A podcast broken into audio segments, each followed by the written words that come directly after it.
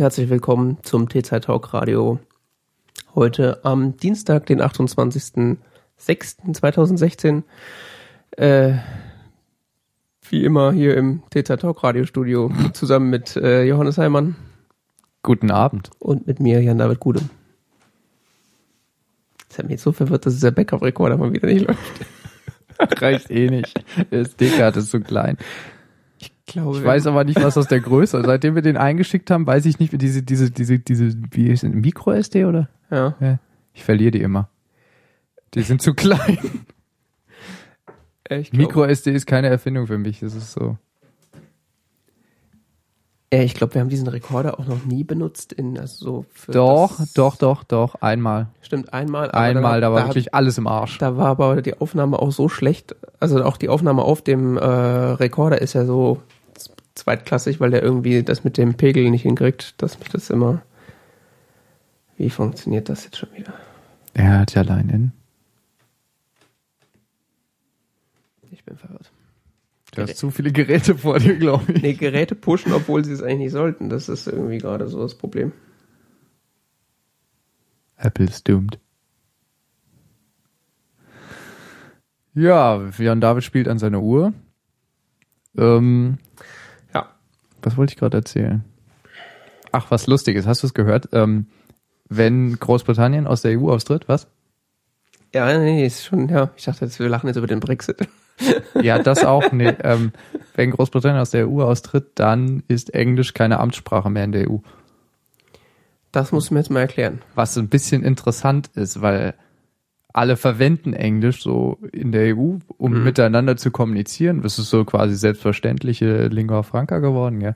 Aber es ist halt nur Amtssprache, weil England das, also England, Großbritannien, das Vereinigte Königreich.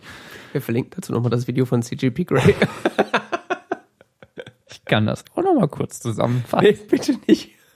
Das Video ist schon schlimm genug. Aber es könnte sein, dass es jetzt ausufert, wenn ich über die Überseebesitzungen rede.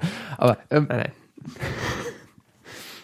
oder warum äh, Menschen auf Zypern mitentscheiden durften, ob die, ob Großbritannien aus der EU austritt. Mhm. Funny Story. Also England ist dafür verantwortlich, oder die Briten sind dafür verantwortlich. Ja, das ist nämlich so. Äh, Jedes EU-Mitgliedsland darf eine, darf eine, eine Sprache mitbringen oder einbringen, die als Amtssprache im Handgepäck, ne? Ja, die als Amtssprache festgelegt wird und Amtssprache bedeutet, alle offiziellen Dokumente und so weiter werden dann in diesen Sprachen veröffentlicht. Mhm.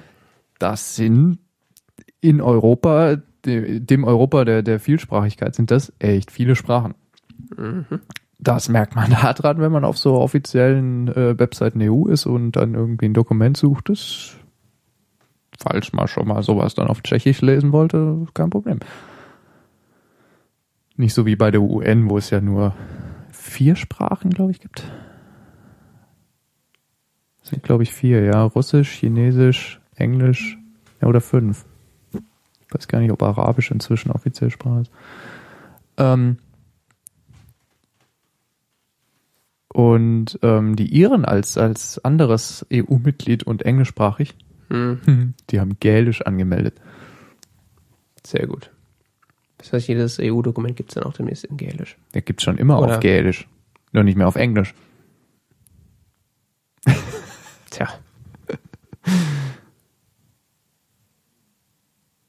sonst keine Leute. Man ist da noch so ein bisschen am Streiten, was man, ob man da jetzt irgendwie äh, was regeln kann, dass es trotzdem noch auf Englisch rauskommt, weil äh, die gälischen Dokumente ist halt international auch so praktisch, wenn so Dokumente eben auch auf einer Sprache veröffentlicht werden, die so verstanden wird von mehr Leuten, außer den Leuten, die eben nur in dem einen Land leben, so wie es so in ja. Europa sonst ist.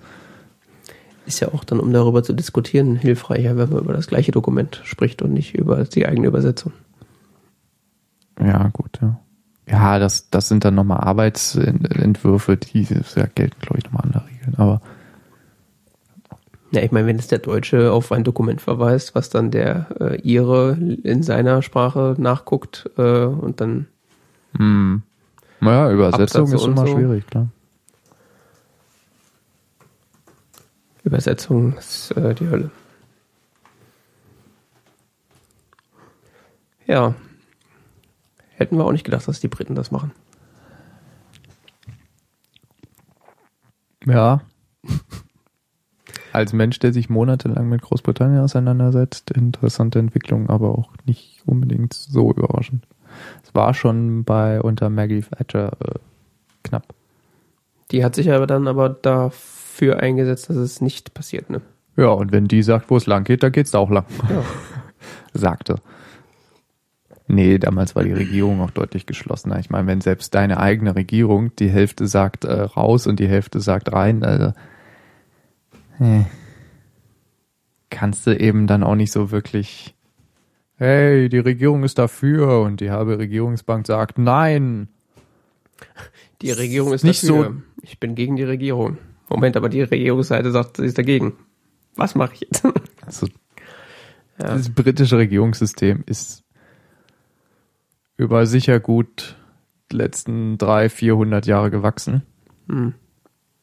In die Form, die es heute hat. Davor, das kannst du jetzt nicht so wirklich einrechnen, aber ähm, und da gibt's eben so, da geht das halt. Ja, interessant finde ich auch, dass dieses, äh, dass die Entscheidung des Referendums jetzt von, vom Parlament äh, angenommen werden kann oder halt auch nicht. Ja. Die Souveränität hat das Parlament in Großbritannien. Nicht das Volk, das Parlament. Was jetzt das Parlament in diese lustige Situation äh, bringt, dass jetzt sich jetzt dem Volkswillen anschließen können und sich selbst in den eigenen Untergang reiten können, oder sie entscheiden sich dagegen und reiten sich auch in den eigenen Untergang, weil dann keiner sie irgendwie nochmal irgendwie ernst nehmen wird aus dem Volk heraus. Ja. Sehr schön. Es ist genauso verwirrend und schlecht wie der Fußball, den England spielt. Wo es ja auch schon den zweiten Brexit diese Woche gab. so, so. Sticheleien auf sportliche Ebene müssen sowieso sein. Mhm. War sehr heiter gestern. Ich habe nur wenige Minuten von gesehen und dann so den Schluss. Ja gut, die traurige Briten über den ja gut, die, Schl über den Platz schlurft. Die Schlüsselszenen waren ja, sagen wir mal, zehn Minuten. Da sind drei Tore gefallen. Den Rest hat dann England hoffnungslos versucht, ein Tor zu schießen. 80 ja. Minuten lang oder so. Echt? Das ist sehr lustig. Ja, das mit dem Brexit, das ist auch so eine Sache, die jetzt die Medien rauf und runter gebetet wird, wo so jedes, also ich habe gesehen, Zeit Online hat seit Tag, also dem Tag, wo dieses Referendum war, ein Live-Blog laufen. Ich glaube, die haben das nicht unterbrochen seitdem. Tagesschau. Weiß nicht, ob sie es noch laufen haben, aber sie hatten dann eins laufen, was ziemlich sinnfrei ist, weil es wird nichts entschieden werden, aber das Einzige, was interessant ist, wie sich die britische Parteienlandschaft bewegt, ob die Konservativen jetzt mal in die Potte kommen oder. Nö, Zeit Online, Live-Blog vor neun Minuten aktualisiert. Sehr schön. Ja, die Ereignisse überschlagen sich förmlich. Ja gut, das tun sie ja auf die eine oder andere Art und Weise schon, aber ja, was soll denn passieren? Die haben entschieden, jetzt sagt jeder, der überhaupt nur irgendwo mal äh, ein Mikrofon vor die Nase bekommen hat, seinen Senf dazu und. Das wird dann kommentiert. Ja. Schön war auch, äh, also das ist quasi, klickst eine Webseite weiter, auf der einen Seite steht, warum der Austritt England unser Untergang ist. Nächstes, nächstes Portal, warum der Austritt England unser Wohldings ist total super. Muss es bringt, aha, okay. Okay. Wirtschaftsexperte 1 sagt dies, Wirtschaftsexperte 2 sagt das. Da kommt dann die, die journalistische Gilde mal wieder richtig an ihre Grenzen. ist das jetzt gut oder schlecht? Hm. Wir wissen es nicht. Cannot compute. Gut oder schlecht? Geben Sie mal eine differenzierte Meinung dazu ab. Gut oder schlecht?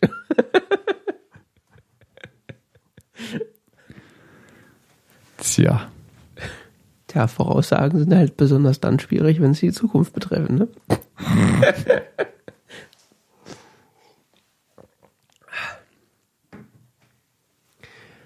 ich war ja von der ganzen Sache eher mehr amüsiert als irgendwie schockiert. Ähm, Da bin ich aber irgendwie ein bisschen alleine, habe ich das Gefühl. Also was jetzt so die Internetwelt angeht. Also klar gibt es viele Leute, die sich darüber lustig machen, aber so die ganzen ernstzunehmenden Podcasts und Medien und so war alles dann doch ein bisschen getragen und äh, mit Wehmut. Wermut. Naja, ich meine, die Umfrageergebnisse standen seit Monaten 50-50. Ich meine, ja, am Ende waren es ja irgendwie 2% oder so. Ich hätte jetzt, ja, ich hätte, deshalb streiten es ja viele Briten schon an, ja. Also dieses so, dieses Votum könnte man eigentlich gar nicht so gelten lassen, weil.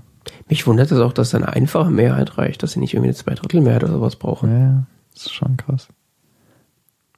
Das, das wird ja angesprochen, gell, dass sie, dass sie nicht mal 65 Prozent erreicht hätten. Mhm.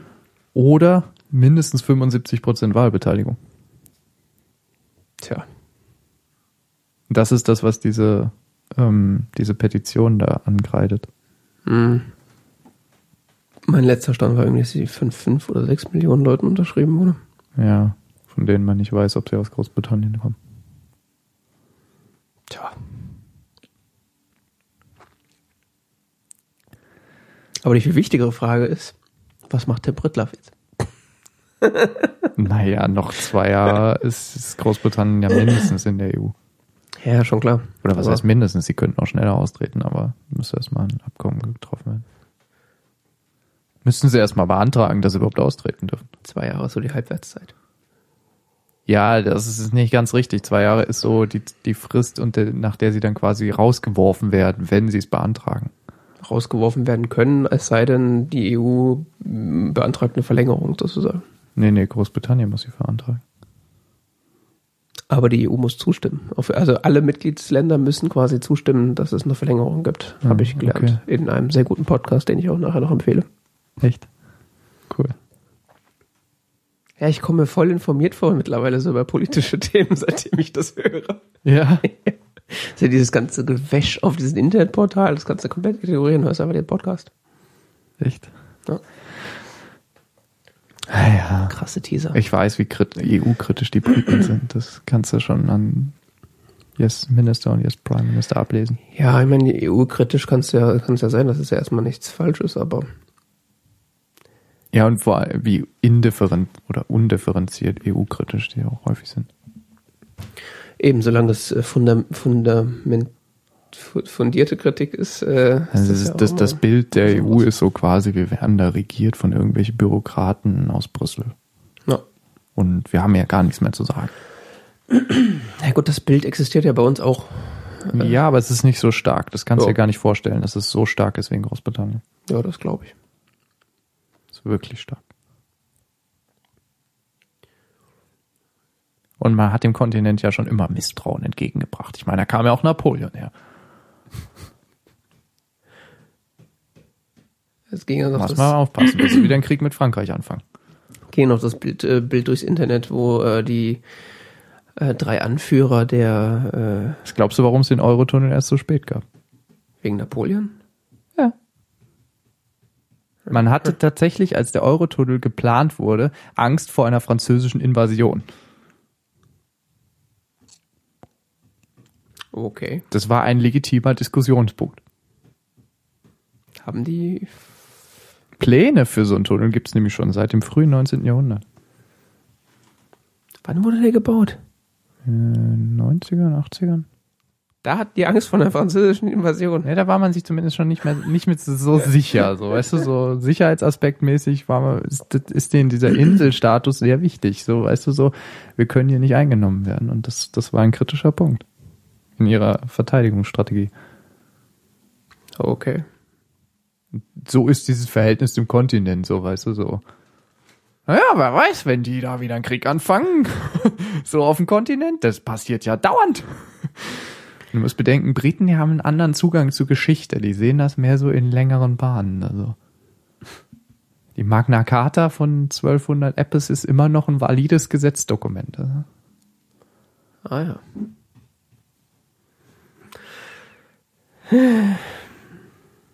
Ja, ich habe nur letztens so ein schönes, oder jetzt gerade so ein schönes Bild äh, über durchs Internet fliegen gesehen, was äh, den zukünftigen Präsident der USA, den zukünftigen Premier, Premierminister äh, Großbritanniens und äh, den zukünftigen äh, Staatsoberhaupt der Niederlande zeigt. Alles so mhm. blonde Würstchen. Weil der, wie heißt der, Gerd Wilders oder so? Mhm. Hat er auch gleich. Äh, Meinst du, er wird gewählt? Ach, das, wobei, hm, weil, ja, die haben gute, gute Chancen. Aber äh, da, da will ich mir jetzt erstmal nicht so äußern, aber äh, der hat ja auch gleich rumkrakelt, dass dann demnächst auch der Nexit kommt. Holland-Exit. Holland-Exit. Ja, ja. Das ist äh, zweite Person Plural von ähm, Futur 3, ja. ja, genau. Ja, das ja. ist alles sehr lustig. Findest du? Du nicht? Lustig würde ich jetzt nicht sagen. Ja, oder ich sag mal, es bleibt dann nicht viel anderes übrig, als, außer drüber zu lachen, weil ich meine, die ja, Engländer ich haben meine, sich, die Welt geht nicht unter, deshalb. Aber. Ja, also die Briten haben sich halt von nach Strich und Faden verarschen lassen von äh, Boris Johnson und Konsorten. Oder Nigel Farage. Ja, und äh, dann gab es. so, mal reden hören? Nee, Gott sei Dank nicht. Großartig. Das ist auch wirklich Populist durch und durch. Wir kritisieren die Elite, obwohl wir selbst zur Elite gehören. Ja. Das, das ja. ist wundervoll, das Verfahren. Also es ist so. Ja, da, die Elite aus der Elite raus kritisieren, ohne den eigenen und, und die eigene Position dabei dich im geringsten angraben. Also das, das muss man erstmal hinkriegen. Also. Das hatte ich auch äh, so das Argument mitbekommen, dass so Elitenkritik, also ihr kritisiert die Elite. Ja. äh. Ich meine schon Nigel heißt das.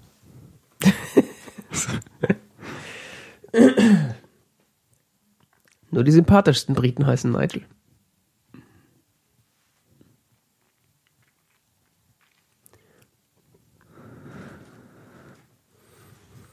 Tja, Investmentbanker.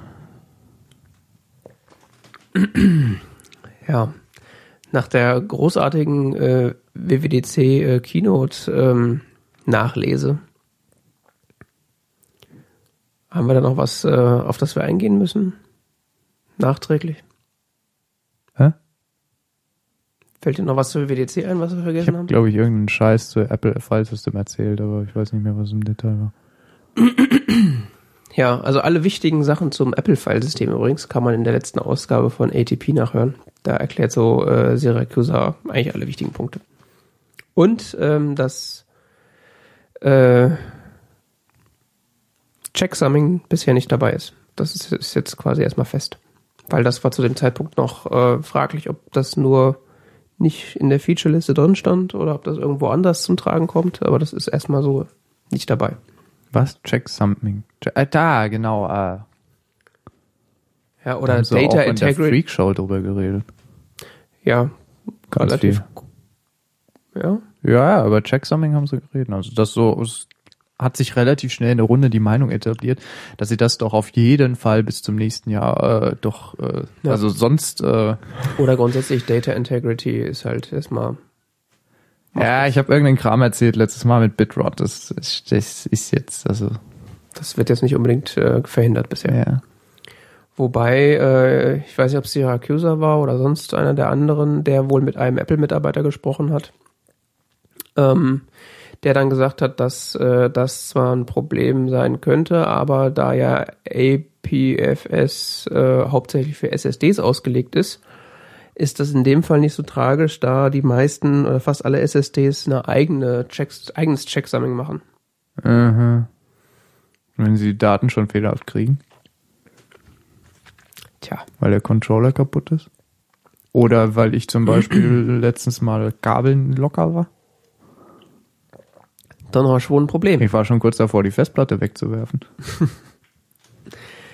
ja, ich glaube, das ist auch nicht der weiße letzter Schluss, zumal äh, SSD ist ja ganz schön gut, aber ich würde eigentlich mein, äh, meine ganzen Backup-Medien und so weiter auch auf äh, APFS benutzen und dann hätte ich eigentlich auch ganz gern, dass das dann so ein bisschen Data Integrity macht. Hm.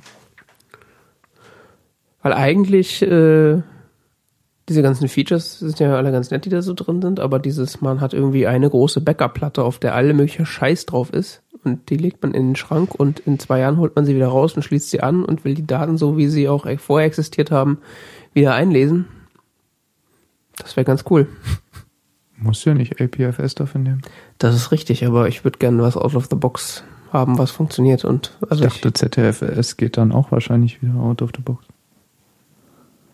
Irgendwie sowas habe ich gehört. Aber mit Sierra. Also was du, weiß ich. Du kannst ich will ja, jetzt keine Gerüchte verbreiten. Du kannst ja jetzt schon ZFS benutzen. Es gibt ja OpenZFS für den Mac. Ah, vielleicht war es auch so rum. Das ist halt, musst du halt installieren, musst dann halt übers Terminal das bauen, also die, die, die, dein Pool und so Scherze. Das geht alles schon, aber das ist halt alles so ein bisschen, da muss ich halt echt mit ZFS auskennen. Und ich hätte eigentlich ganz gerne, dass das der Mac für mich macht. Du willst lieber so clicky. Ja, oder einfach gar nichts. Also ich muss auch gar nicht clicky machen. Ich, ich habe eigentlich am liebsten, ich benutze eine Platte und es passiert alles von alleine. Das hätte ich eigentlich ganz gerne. Magic. Ja, ich meine, dafür zahlt man auch die Apple-Steuer, oder nicht? die Apple-Steuer. ja, schon recht. Ja.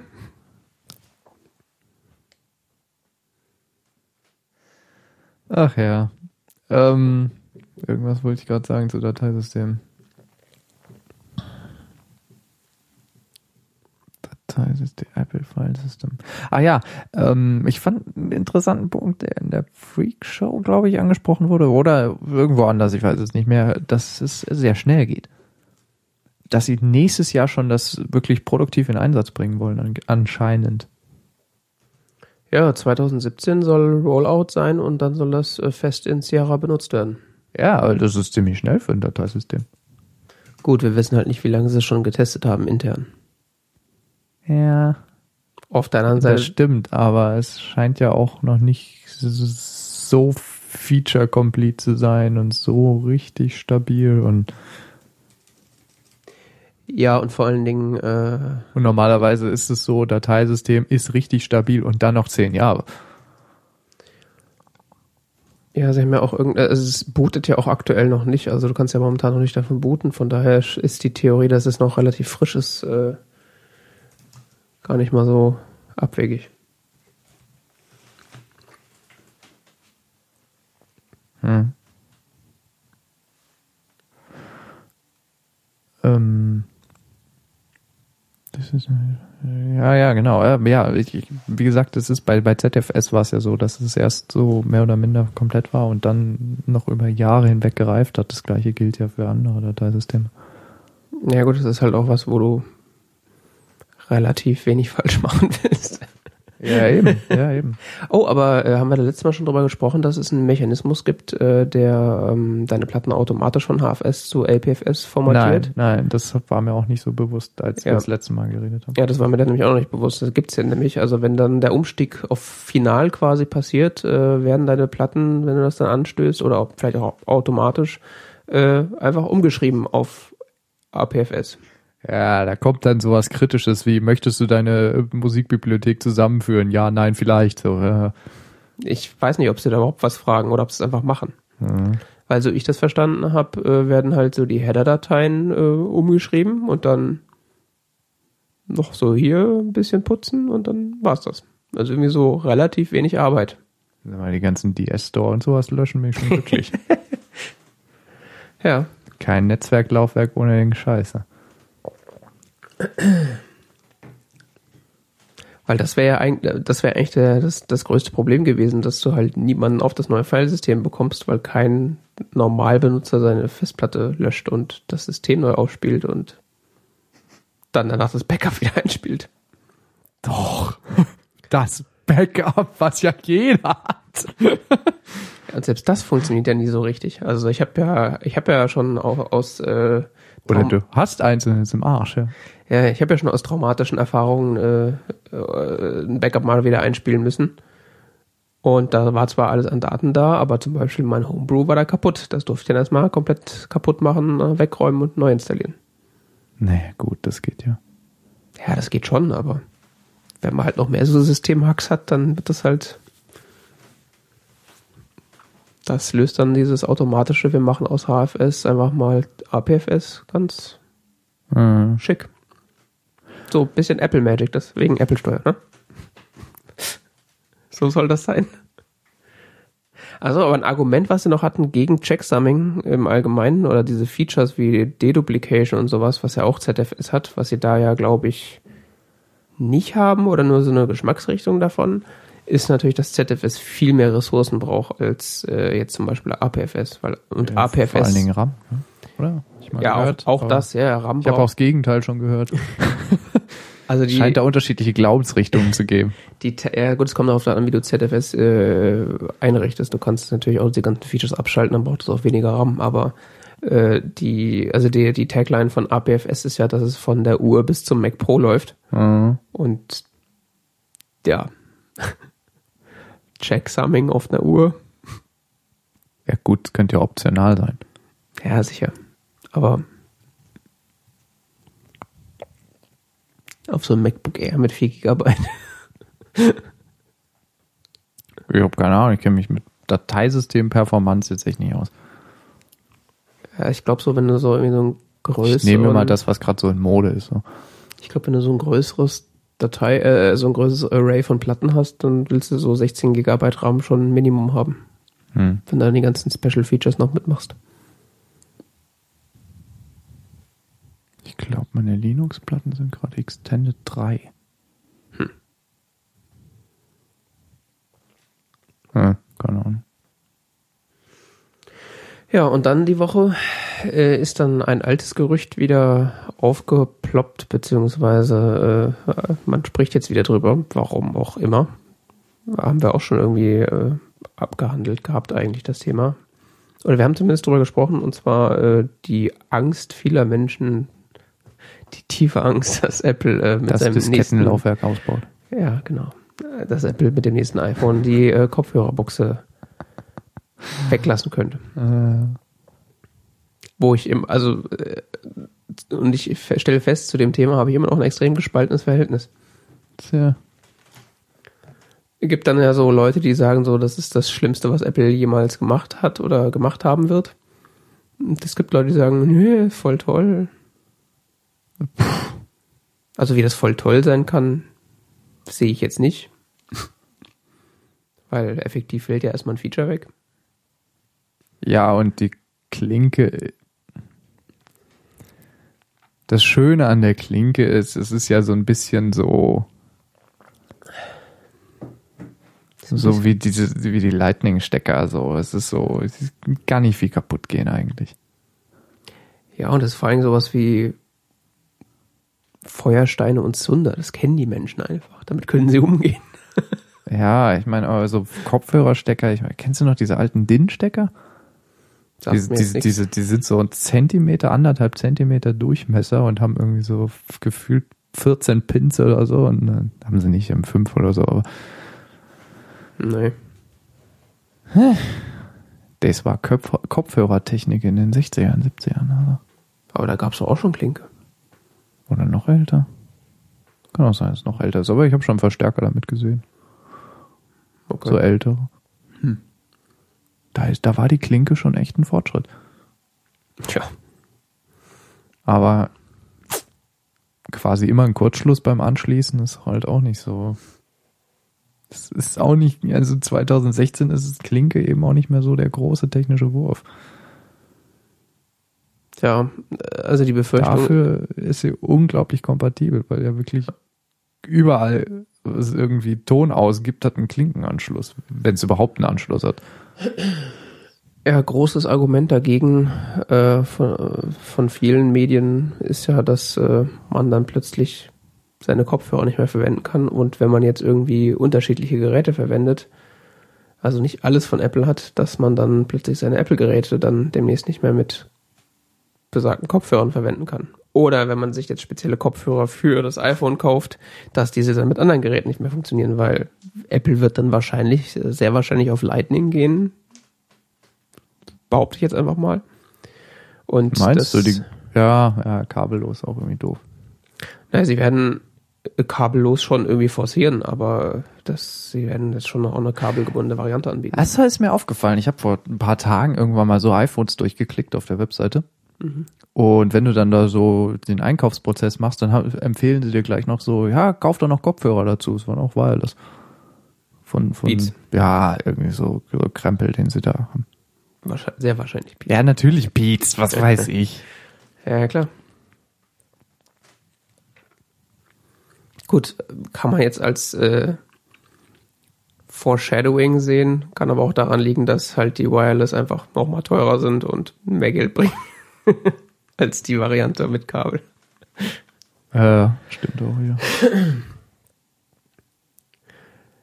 Ja, auf jeden Fall, wenn du jetzt dann Kopfhörer hast, die nur mit deinem iPhone funktionieren oder über Lightning-Anschluss funktionieren, hast du halt erstmal ein Problem, weil wenn du dann irgendwie ein Samsung-Tablet hast, warum man auch immer sowas haben will, äh, dann kann man das halt nicht anschließen. Aha. Oder es gibt einen Adapter von Apple für Third Party 29,95. Nee, nee, nee. Third Party Adapter von Lightning auf Klinke. das lässt sich Apple doch nicht entgehen. Stimmt auch wieder. Da gibt es sicher einen Adapter für 29,95 oder 99. Wie? Wie sind die Preise? Nee, keine, keine Centbeträge, nur 29 Euro.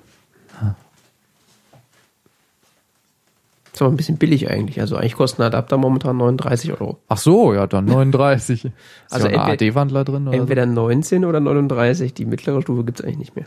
Das ist auch schon geil. Gell? Dann hast du dann irgendwie, das wäre vor allen Dingen ein lustiger Adapter. Ich meine, du hast dann so ein Gerät, ein digitales Gerät, was auf analog wandelt, um es mhm. auszugeben über die Klinke. Ja, und dann gibt's den Adapter, der es wieder in digital wandelt. Und dann wird dann Kopfhörer wieder analog gemacht. Genau. Ganz große Kunst. Auf der anderen Seite äh, wenn ich mir jetzt mein, äh, meine persönliche Benutzung meines iPhones in Kom Kombination mit Musik und Podcast hören anschaue, äh, hätte ich da momentan nicht mal, also nee, gar kein Problem mit tatsächlich, weil ich habe benutze zwei Kopfhörer mit meinem iPhone. Das eine sind die Earpods, die dabei waren. Und das andere sind meine Jabra Move Wireless, die ich irgendwie in 90% der Fällen benutze. Also eigentlich unterwegs immer die, die Bluetooth-Kopfhörer und dann eigentlich nur zu Hause, wenn ich irgendwie durchs Haus laufe, die, die Apple-eigenen Kopfhörer. Ich benutze sie nie, die Apple-eigenen. Ja, doch, ich brauche halt irgendwas, was ich im Haus anziehen kann, wo ich dann auch mal angesprochen werden kann. Weil die, die Jabras, die sind so, kommt nichts durch. Findest du? Also ich höre da nicht viel, wenn einer mich anspricht. Oder es ist halt einfach sau anstrengend. Und manchmal mag ich das auch, meine Umgebung mitzubekommen. Ich, mer ich merke das, wenn ich dann so zwei, drei Stunden diese Kopfhörer auf habe, irgendwann ist man dann so isoliert. Ja, stimmt. Dass das dann irgendwie auch komisch wird.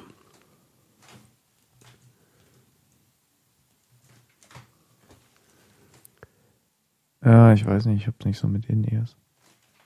Wieso In-Ears? Ja, die von Apple. Das sind aber keine In-Ears. Die sind doch so zum Reinstöpseln. In die Ohren. Ja, das, die steckst du dir in die Ohren, aber das sind keine In-Ears in dem Sinn, dass du, den Ohr, dass du die in den Ohrkanal steckst. Die hängen erstmal nur so in, in der Ohrmuschel drin. Ach so.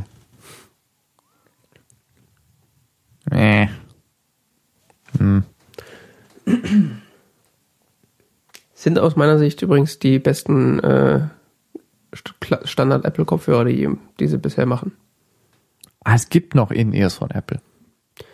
Ja. Das ist jetzt so für 70, 80 Euro oder so, gell? Ja.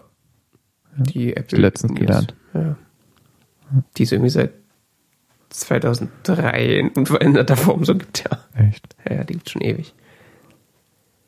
Die irgendwie ganz viele Leute ganz toll finden und ganz viele Leute halten die für den größten Dreck überhaupt. Ja, 80 Euro sind schon. Da ja. müssten sie schon ganz gute Tonqualität liefern. Ich befürchte, dass ja. sie das nicht tun. Ich weiß es nicht. Also die also ich würde dazu sagen, ich kenne Leute, die die haben, wäre übertrieben, aber es so Internetbekanntschaften. ich, ich weiß, dass es Leute gibt, die die haben, die äh, sonst auch, äh, was Klang angeht, nicht den gröbsten Dreck benutzen. Mhm. Und die damit relativ zufrieden waren eine Zeit lang. Was aber die wohl als Problem haben, ist, dass die relativ schnell kaputt gehen. Was wiederum mit den Earpods überhaupt kein Problem ist. Also ich habe die Earpods von meinem iPhone 5S, die waren halt irgendwann abgeranzt, sodass ich nicht mehr benutzen wollte, aber äh, funktioniert haben die immer noch einwandfrei. Was man ja von den ursprünglichen Apple-Kopfhörern nicht gerade sagen konnte. Da ist ja quasi nach zwei Wochen die Gummierung abgefallen und sind in Flammen aufgegangen. ja, so wie eine IT-Crowd. Fire! Exclamation Mark. Fire. Fire. Ja, nee, wo er dann irgendwie irgendwas hinstellt. Es fängt Feuer, gell? Dann nimmt er den Feuerlöscher in die Hand und der Feuerlöscher fängt Feuer so einfach so, guckt sich's an. Made in Britain. Ah. Let me put this to the rest of the fire. Vor allen Dingen, wie sie dann, erinnert sich daran in die Szene, die bauen dann irgendwie so einen, so einen leeren Bildschirm davor. Mal Screensaver. Ja, ja, der Chef, oh ja, cool, cool.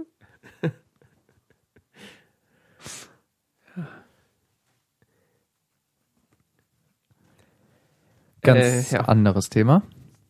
Ja. Ganz andere Welt. Hat gar nichts mit Apple zu tun. Nicht geringsten. Ich habe mein iPhone aufgeschraubt. Alle Ansprüche auf Support verloren. naja, es war schon vorher so alt.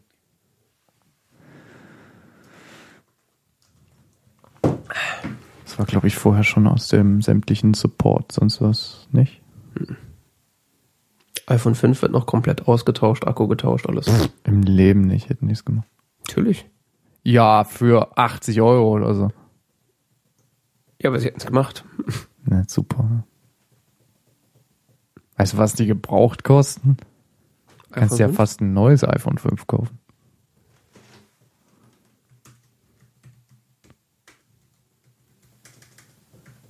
Jetzt recherchiert er. 397 Euro. Im Leben nicht. Da hast du aber oh. sehr schlecht recherchiert. 5S. Mhm. 179 Euro. Siehst du? Äh. Hm? Dann erzähl mir was von Wirtschaftlichkeit. 80 Euro plus Fahrtkosten zum Apple Store, die nochmal bei mir mindestens bei 10 Euro liegen, plus Zeitaufwand zu investieren, um ein Telefongeld äh, zu retten, was, was nur noch einen Verkaufswert für mich von vielleicht 150 Euro hat. Ja. Ich habe nicht gesagt, dass du es machen sollst. Ich habe gesagt, du hast einen Support verloren. Das ist, ja, das ist das ist der, der, der Support war sowieso nicht mehr wirtschaftlich. Ich meine, es sei denn, es wäre jetzt auch in Flammen aufgegangen und es wäre klarer. Also selbst dann hätten sie wahrscheinlich gesagt, ja, ja, ist ja so alt, da können wir nichts, also wir können es reparieren, aber also. Ja, aber du hast es aufgeschraubt. Ja, mit der äh, berühmten Anleitung von iFixit, man kennt die ja. Ich äh, kann äh, bestätigen, dass selbst äh, Techniker in Geschäften diese Anleitung benutzen. Ja gut, die sind ja ziemlich cool. Ja, definitiv. Insbesondere für die älteren Geräte, wo sie dann schon Erfahrung gemacht haben mit dem, was Leute falsch machen. Mhm. Und wo auch so Tipps dabei sind, wo so, ja, also es wird beim iPhone 5 zum Beispiel, ähm, das ist ein bisschen tricky, weil wenn man es aufschraubt, dann ist da natürlich, muss man vorsichtig sein, wenn man es auseinanderreißt weil da ist so eine gewisse Verkabelung. no shit. Und wenn man da etwas zu energisch ist. But I thought everything is wireless now. dann ist danach der Bildschirm hinüber. Und so ein iPhone ohne Bildschirm, das macht nicht so wirklich Spaß. Ach, da gibt's doch Dings, wie heißt das? In den Bedienungshilfen kannst du bestimmt was aktivieren, was es dann für Sprachausgabe bedienbar macht. Ja, bloß, dass du da nie hinkommst. Das stimmt. Ja. Deshalb. Und wenn man dann nämlich, also ich habe dieses iFixit Reparaturset bestellt für 22 Euro oder sowas. Mhm. Also es beinhaltet Batterie, Pentalobe, Schraubenzieher, ähm, so ein, so ein, so ein Saugnapf, mhm. so ein Saugerdings und äh, Schräubchen. Schrauben? Ja. Damit du nachher Philips Schrauben reinschrauben kannst. Okay. Für die ganz coolen Kids. Da sind Schrauben mit dabei, damit du die von deinem iPhone ersetzen kannst. Ja. Damit du, falls du es mal wieder aufschraubst, nicht diesen Pentalore-Scheiß brauchst, sondern äh, einen Standardschraubenzieher nehmen kannst. Okay. Das ist das sogenannte iPhone Liberation Kit. Ah, das gibt's kostenlos mit dazu. Ja, mhm. das liegt bei. Diese kleinsten Schrauben, die ich in meinem Leben je gesehen habe, aber. Mhm. Nicht zu viel einatmen. Ja, man darf nicht zu kräftig niesen oder so, die sind weg. Definitiv. Findest du nie wieder. Das ist also. Wahrscheinlich haben sie auch deswegen die dabei dazu getan, weil beim Knapp über Staubkorngröße gefühlt. Weil du beim Auseinandermachen die Schrau Originalschrauben sowieso verlierst. das habe ich mir auch gedacht, ehrlich gesagt. Ähm, ich habe es aufgeschraubt, klar. Dann ähm, erster Schockmoment. Es geht nicht auseinander. Nein, man braucht wirklich Kraft, um es auseinanderzukriegen. Also erschreckend viel Kraft. Ich, ich das ist also, also gerade nicht zu beschreiben. Also das, ist, das ist, hängt so fest aufeinander, dieses iPhone 5, die obere und untere Schicht. Ich habe gezogen wie ein Blöder. So richtig Schweißperlen auf der Stirn. Für Stunden. Ja, nein, aber du willst ja, du, du, du reißt da wie ein Verrückter dran, gell? Versuchst aber gleichzeitig so vorsichtig zu sein, ja, dass du nicht zwei Teile plötzlich in der Hand hast, die so einen Meter auseinander sind. Das wäre nämlich ungut. Man beachte das Kabel. man beachte das Kabel. Es hat ungefähr eine Länge von einem Zentimeter. Mhm. Das ist von der Kraft her, also du, du verbringst so die Hälfte deiner Kraft damit zu ziehen und die andere Hälfte dagegen zu drücken, damit mhm. du nicht zu sehr ziehst. Das ist äh, deshalb Schweißperlen auf der Stirn. Die sind vielleicht auch nur Stressschweißperlen, das kann auch sein. Und ähm, dann musst du es so aufklappen von unten, ne, weil wenn du dann ist der, der, der Tipp von iFixit ist dann dieses Kabel erstmal zu lösen und so. Das habe ich nicht gemacht weil da im Forum ganz viele so, äh, ja, ich habe das gemacht, mein Bildschirm zeigt komische Farben. Mhm. Dann haben so manche so Tipps gegeben, hm, ja, also wenn du es hinkriegst, dann lass es doch einfach dran. Weil es für die Reparatur, die ich gemacht habe, nämlich die Batterie auszutauschen, ähm, eigentlich irrelevant. Wenn du es hinkriegst, das mit der einen Hand zu halten, also so aufgeklappt zu halten, kannst du die Batterie so rausschrauben. Okay. Es ist nicht ganz simpel, weil die Batterie ist jetzt nicht so leicht rauszukriegen. Ist sie verklebt oder nur eingesetzt? Die ist verklebt. Und zwar so ordentlich verklebt. Und hast du das iPhone dann dafür anwärmen müssen oder hast du das so rausgekriegt? Ich habe so mit so einem Föhn gearbeitet. Mm, okay.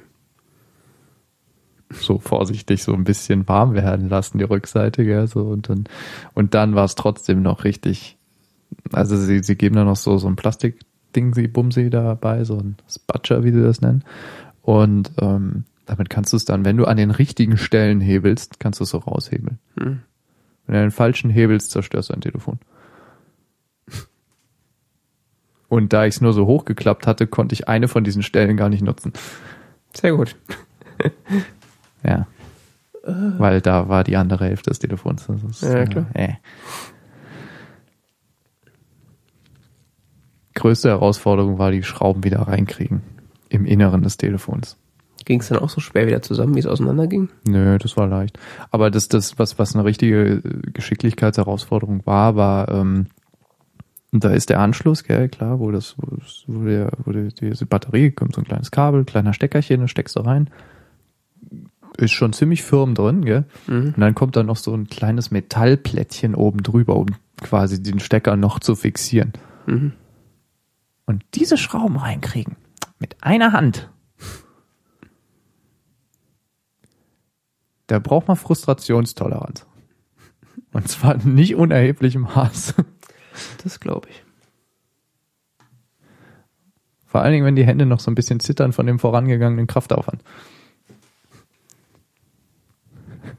Hat er wenigstens so Und weil man gerade an einem relativ jetzt nicht ganz billigen Gerät rumschraubt, was man möglichst auch nicht zerstören möchte. Hattest du denn so einen Schraubenzieher, der magnetisiert war? Oder? Aha. Na, immerhin. Hat es nicht einfacher gemacht. Ja, wobei ohne wäre auch, weiß ich nicht. Ja, aber dann sind diese Schrauben so klein, dass es schwierig ist, die mit dem Kopf festzuhalten und dann bewegst du den Schraubenzieher leicht, flupp, Schraube hängt verkehrt rum am Schraubenzieher. Also,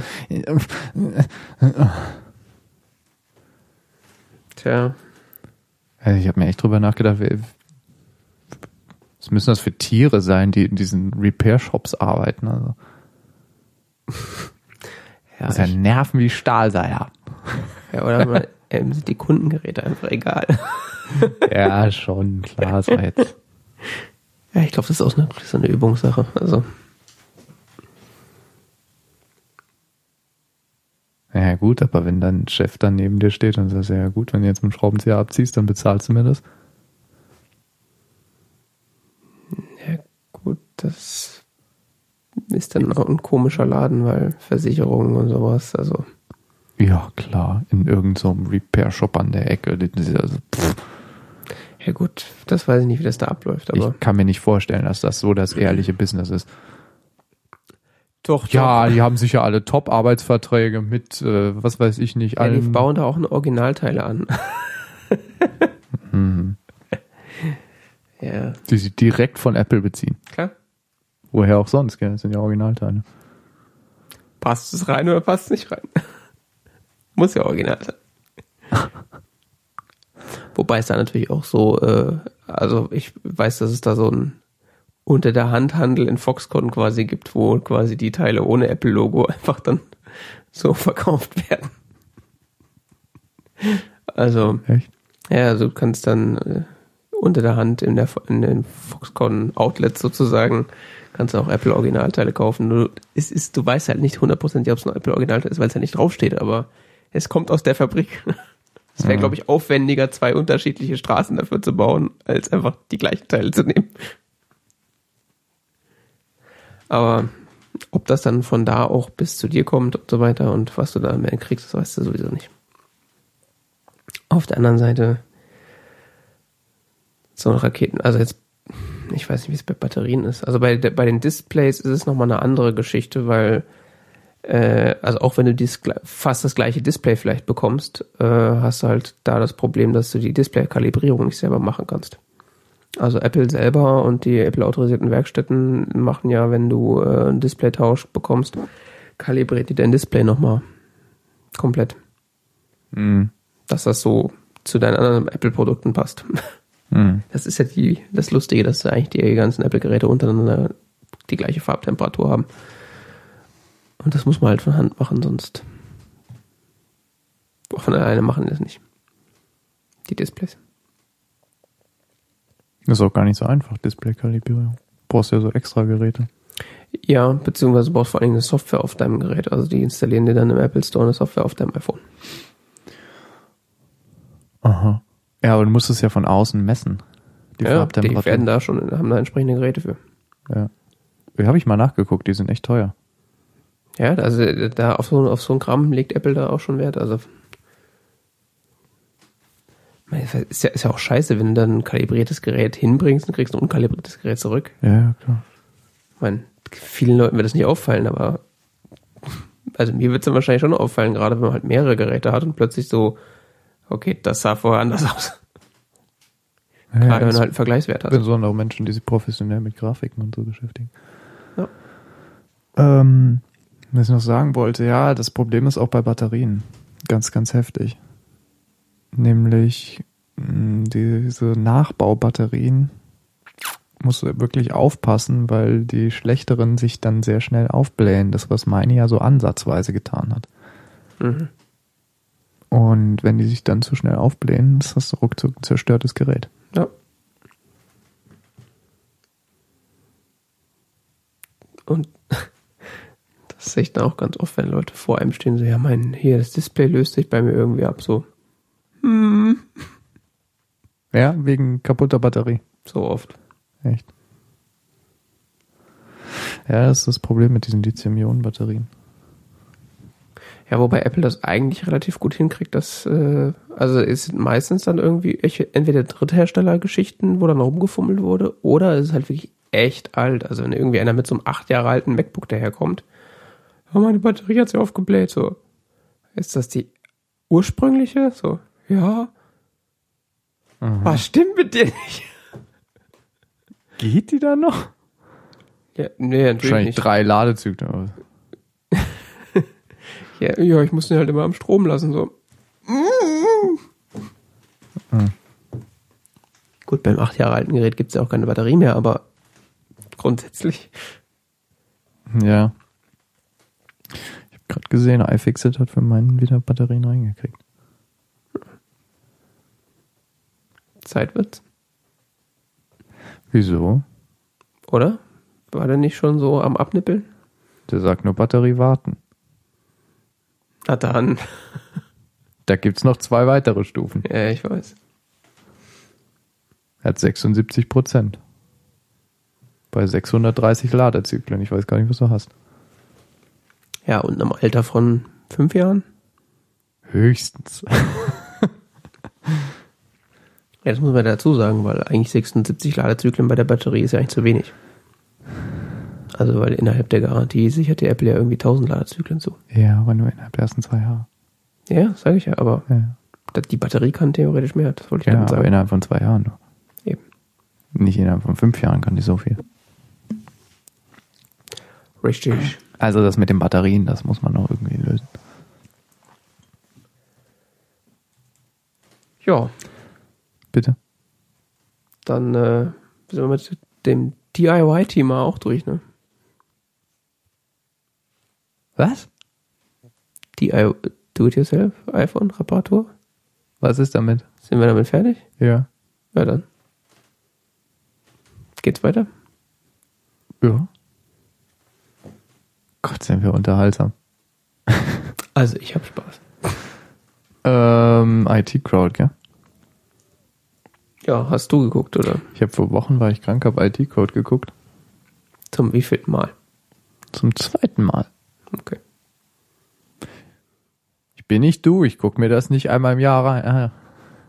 Nee, ich, Nee, nee, du hast das schon häufiger geguckt, gell? ich weiß nicht, ob ich es zweimal oder dreimal geguckt habe. Ich habe es letztes Mal ungefähr vor einem Jahr oder so Ich geguckt. hab das geguckt, als es lief. Das ist, das ist so. Ah, es ist jetzt echt schon lange her. Ja, zu lange.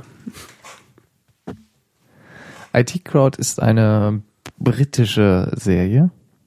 Lief, wenn ich mich jetzt richtig entsinne, ich habe es gerade nicht vorliegen, äh, auf äh, Channel Channel 4. 4. Ja.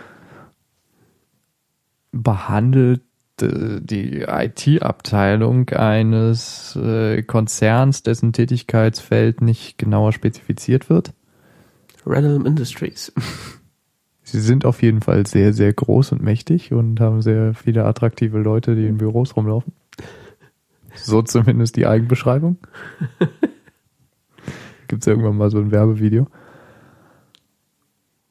Ähm, ja, sie meinen mal, sie sind größer als ITV oder so. Oder sie kaufen ITV oder so. Hm, So nebenher mal. okay. Und ITV ist, ja- ist ja auch nicht so winzig. Ähm, behandelt auf jeden Fall hauptsächlich die IT-Abteilung, bestehend aus Moss, Roy, Jen. Moss Roy, die wirklich wissen, was sie tun, und Jen, die Relationship Manager. ist. Richtig. Und Richmond. Der die Server bewacht. Oder, Erzählt das Blink. genau. Er weiß ja nicht, was er da tut. Should it do that? Ja, Richmond. Ähm, ja, und es werden so deren tägliche. Äh, nein, die Serie hat gar nicht so viel Folgen. Moment, nochmal anders. Die Serie hat wie viele Staffeln?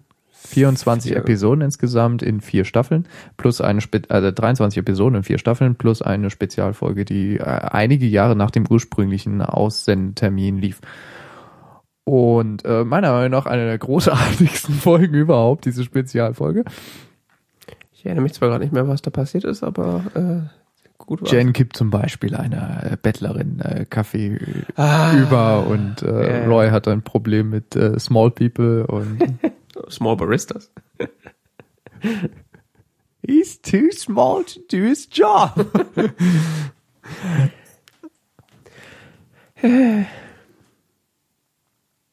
I'm not a window cleaner. Ah, diese so eine Serie. Äh, es gibt unglaublich viele Szenen, die in sich sehr, sehr komisch sind. Das ist auch so ein bisschen das Problem der Serie. Es sind sehr viele Einzelszenen. Man verliert manchmal den Überblick, was eigentlich der Handlungsverlauf ist, weil es sind eigentlich immer nur so lustige Szenen, die aneinandergereiht sind. Das ist fast schon wie so eine Sketchshow. Ja, ich würde sagen, das ist so klassisches, eigentlich so klassisches Sitcom. Ja, aber selbst Sitcoms haben heutzutage mehr übergreifende Handlungsverläufe. Da ändert sich ja nicht Stimmt. wirklich überhaupt äh, irgendetwas. Nee, da sind sie tatsächlich sehr. Und selbst innerhalb der Episoden ja. gibt es wenig Kontinuität, bis auf so kleinere Sachen wie zum Beispiel This Jan is the Internet. Sowas. Das stimmt. Wenn ich so drüber nachdenke, selbst in den 80er und 90er Jahren haben irgendwelche Sitcoms eigentlich immer noch eine, so eine unterlaufende Handlung gehabt. Genau. Nicht immer, aber oft und dann. Ja, oder so skelettartig, so ein bisschen so. Ja, und dann auch nicht in jeder Folge, aber immer mal wieder aufgegriffen. Da gibt es so, so ansatzweise, aber selbst das wird teilweise dann selbst innerhalb einer Episode meistens noch revidiert. Genau. Das Dass Roy jetzt eine Freundin hat und dann ist sie auch wieder weg oder so. Ja. Roy wird übrigens gespielt von Chris O'Dowd und äh, Maurice Moss von Richard Ayoade und äh, Jen Barber von Catherine Parkinson. Parkinson? Parkinson? Interessant, dass das der schwierige Name für mich ist. ich finde immer den besten Matt Barry.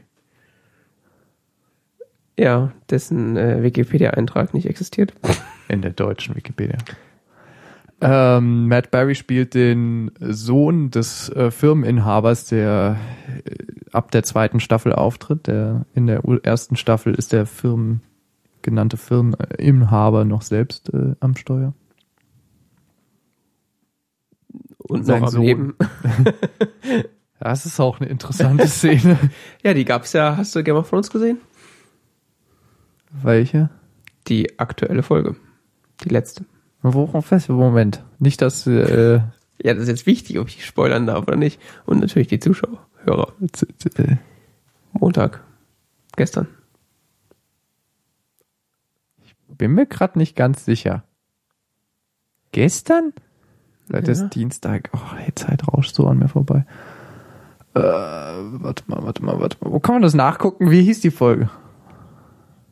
Uh, welche Staffel sind wir überhaupt? Staffel 5. Nee, 6. 6, Folge 10. The Winds of Winter. Ja, genau. Es kann sein, warte mal. Ich brauche mal irgendwie einen Hinweis da drauf. Na nee, gut, ich könnte jetzt eine Schlüsselszene verraten, aber das ist halt, also da passiert halt so viel, dass es ziemlich spoilergeschwängert wäre, was ich jetzt sage. Äh, sag nochmal was zu IT Crowd, dass wir das abschließen können. Ich würde sagen, ist äh, die beste IT-Sitcom, die es gibt. Also dagegen ist, äh, oder die beste, sagen wir mal, es hat ja diesen IT-Bezug hat es ja eigentlich gar nicht so sehr. Also das wird zwar zwischendurch fällt mir das Wort RAM und Memory und äh, E-Mail, aber eigentlich geht's ja mehr so um wie der äh, gemeine Nerd sich denn in Sozialsituationen zurechtkommt äh, zurechtfindet. Oder besser gesagt, wie er sich nicht zurechtfindet. Und ähm,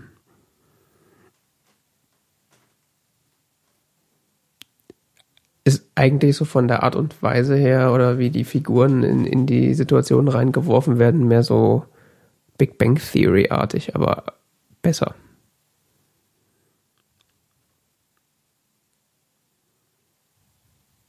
Ist eigentlich das, Big, das bessere Big Bang Theory, wenn man das so möchte. Ist nur leider viel zu kurz. Ich habe es nicht gesehen. Gottes Willen. Ach, das ist das Finale. Ja. Nee, das habe ich nicht gesehen. Ich hatte andere Sachen zu tun. Keine Ahnung. Hä? Das kann überhaupt nicht sein. Wieso? Ich hätte eine E-Mail bekommen müssen. Anderes Thema. Ähm, Gut, dann kann ich Game of Thrones auch gleich aus der Liste löschen. ah, jetzt weiß ich warum nicht. Interessant. Hatte ich deine Infrastruktur hintergangen? Ne? Ja.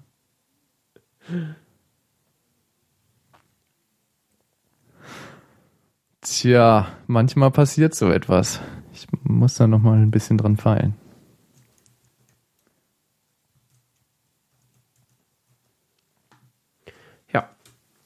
Ich habe das völlig verpeilt. Wenn ich da nicht dran erinnert werde, dann vergesse ich das. Bei mir hat's brav gepusht, deswegen habe ich es nicht verpasst. Ja, ja, nee, da habe ich irgendwie was. Gut, dann gibt's diese Woche keine, äh, keine Game of Thrones Spoiler. beim nächsten Mal. Nee, ich, ich war schon von der letzten Folge noch so mitgenommen, musste ich erst noch verkraften. You don't know shit. Die geht ja 80 Minuten lang. Oh, fuck. Das ist so. Wie viel Uhr ist jetzt? Weiß ich, musst du morgen raus. Die ist schon echt. So heute für einen Wochentag, Dienstag. Gell? Also sie haben sich viel Zeit gelassen, muss man auch dazu sagen. Die haben das schön, schön auserzählt. Das, äh, aber passieren coole Sachen. Gutes Finale. Gutes Finale zu einer guten Staffel, so viel sage ich mal.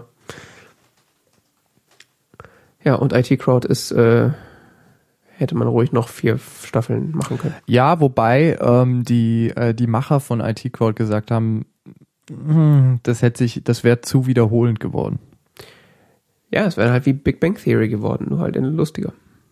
Ja, ich weiß es nicht. Also es ist, es ist so, ich finde so ein Gesamtkunstwerk, so wie es ist und das steht außer Frage. Nur ich denke mir jedes Mal, wenn ich weiß nicht, ich glaube, es hätte nicht noch gewonnen, wenn es noch Folgen gekommen wären. Nee, es hätte bestimmt nicht an Wert gewonnen, aber jedes Mal, wenn ich es gucke, denke ich mir halt so, oh, warum gibt es nicht mehr Folgen? Oder sie hätten halt tatsächlich irgendwie Stories erzählen müssen. Also. Oder neue Charaktere einführen. Weil immer nur noch Witze darüber machen, dass Jen keine Ahnung hat oder die ganze Welt keine Ahnung hat von Computern und sie quasi die einzigen sind. ja, wobei das Handeln ist ja eigentlich auch relativ schnell ab, finde ich. Also das, das, kommt immer wieder. Es kommt immer wieder, aber es ist jetzt nicht so tragend. Äh, Der erste Fan. Äh, Douglas Rainer, wo sie irgendwie eine Ausrede suchen dafür, dass sie in dem Büro waren von Douglas Renham und dann irgendwie so, ja, äh, wir haben ihn äh, Sprachassistent installiert und er sitzt dann als vor seinem vor seinem äh, ausgeschalteten Computer. Hello, Computer. Hallo, Computer. Denim. Nicht Douglas. Douglas. Denim? Macht das Denim? Ja? Ist das eine Szene mit dem Vater? Also da, wo er in die Maus spricht, um Sprachaktivierung zu benutzen, das ist definitiv sein ah, Vater. Okay, vielleicht verwechsel ich so. Ja, ja, der Sohn macht mal diese iPod-Party. Ist auch groß. Best Accounting Team I ever had.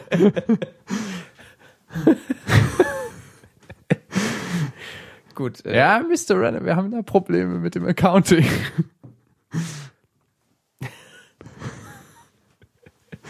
Was? Äh, ja. My collection of erotic art. That's a classic.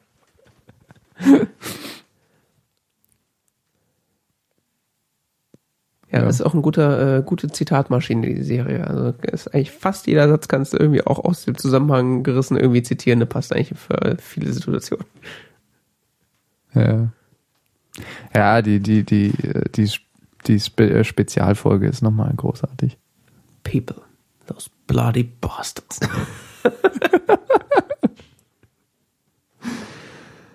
ja, muss, äh, ja, Women's Slacks, gell? Women's Slacks. Women's Slacks. Großartig, genau. großartig. Genau. Dass Moss äh, anfängt, äh, Frauen Hosen zu tragen, weil sie ihm mehr Selbstbewusstsein verschaffen. Als Empfehlung von Denim, äh, von, von Douglas Renham, der nämlich das auch macht. Um Denim Renham. Genau, Denim Renham und Douglas Renham der das auch macht, um sein Ego zu boosten.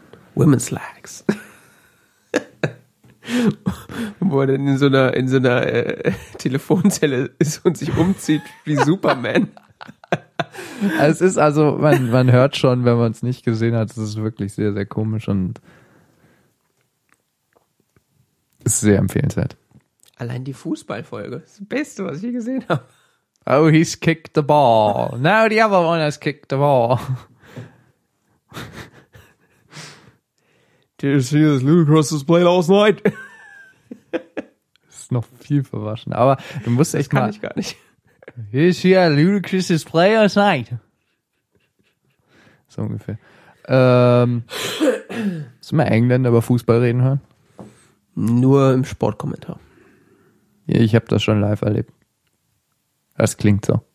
Das glaube ich. Ich kenne das nur aus Serien. Aus Serien und wenn ich mal einen englischen Kommentar bei einem Spiel habe. Nee, nee, nee, nee, ich habe das so inter Erster Hand. familiär erlebt. Das war Mhm. interessant. Ich habe eine Weile gebraucht, bis ich es verstanden habe. Ja, gut, aber die Engländer haben ja auch grundsätzlich eine komplett andere Art und Weise über Fußball zu oder über Sport zu sprechen. Das war bei denen, also gerade auch in der Presse, es fällt mir immer wieder auf, dass es mehr so, das ist eigentlich mehr wie so eine Kriegsberichterstattung. Das stimmt, ja, das ist sehr. Ja, es ist so diese Fußballkultur. Wo wir bei der einen IT-Serie sind, können wir gleich zur nächsten IT-Serie gehen. Ja. die HBO-Show, die du zu Ende geguckt hast. Ja. Silicon Valley. Weil da lief auch das Finale am Sonntag. Ja, die laufen ja nacheinander sozusagen. Das ist ja das Deprimierende. Echt? Dann zwei Serien immer Also, dass man. Game of Thrones sich reinzieht und dann zum Runterkommen wieder Genau. Silicon Valley ja. oder was? Wo mache ich das eigentlich immer? Echt? Ja. Ja, ich gucke eigentlich immer erst Silicon Valley.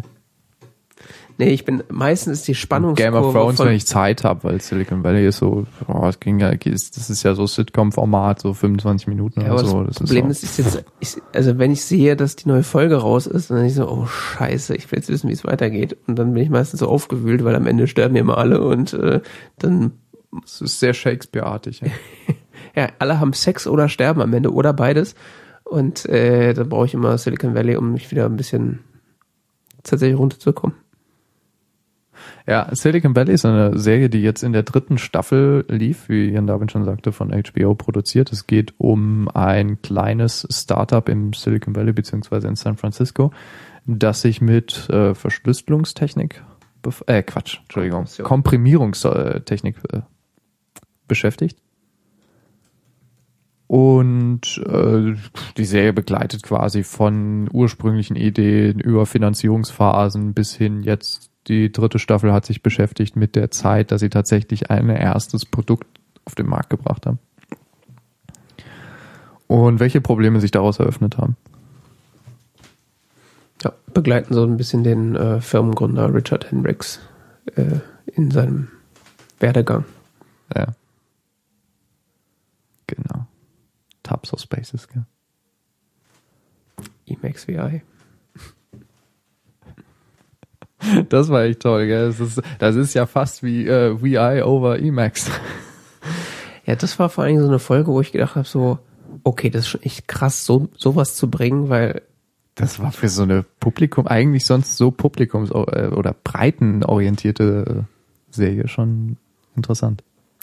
ja, wobei auf der anderen Seite, also das war so der Höhepunkt davon, aber wenn ich so drüber nachdenke, was da für technische Themen abgehandelt werden, beziehungsweise die so im Vorbeigehen erwähnt werden und wo davon ausgegangen wird, dass der Zuschauer damit schon mal irgendwas anfangen kann, das ist sowieso krass, dass sie sich so weit aus dem Fenster lehnen bei dieser Serie, weil stell dir vor, das würde im deutschen Fernsehen produziert werden.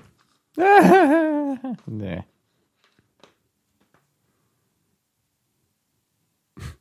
Ja, dann würden sie sowas sagen wie Linux und Windows oder so. Das haben Leute vielleicht schon mal gehört. So. Ja, aber sie, sie würden es vor allem nicht- nicht so rüberbringen, dass da man, dass da irgendwie was Greifbares am Ende Ja, rauskommt. wobei Betriebssysteme können Leute nicht unterscheiden. Ja, ach, ich weiß doch heutzutage auch keiner mehr, was Linux ist. Die Zeiten, dass irgendwie Linux auf dem Desktop groß beworben wurde, ist doch vorbei, oder? Ich weiß nicht. Das war doch so Bin mir nicht so sicher. Ende der 90er, Anfang der 2000er war es auch mal so ein großer Hype, so hey, jetzt, ich meine, Jetzt haben seitdem, wir alle Windows 10. ja, seitdem Ist Windows ja jetzt alles toll. Ist ja jetzt, wir hüpfen über Wiesen vor Glück. ja. ja, gefühlt so seit Windows XP, spätestens ab Windows 7 haben die Leute auch die komplett die Interesse, das Interesse verloren. Du kannst ja deinen Windows-PC gar nicht mehr anschalten. Er upgradet ja inzwischen gezwungenermaßen auf Windows 10. Ja. Das ist so großartig. Das finde ich auch geil.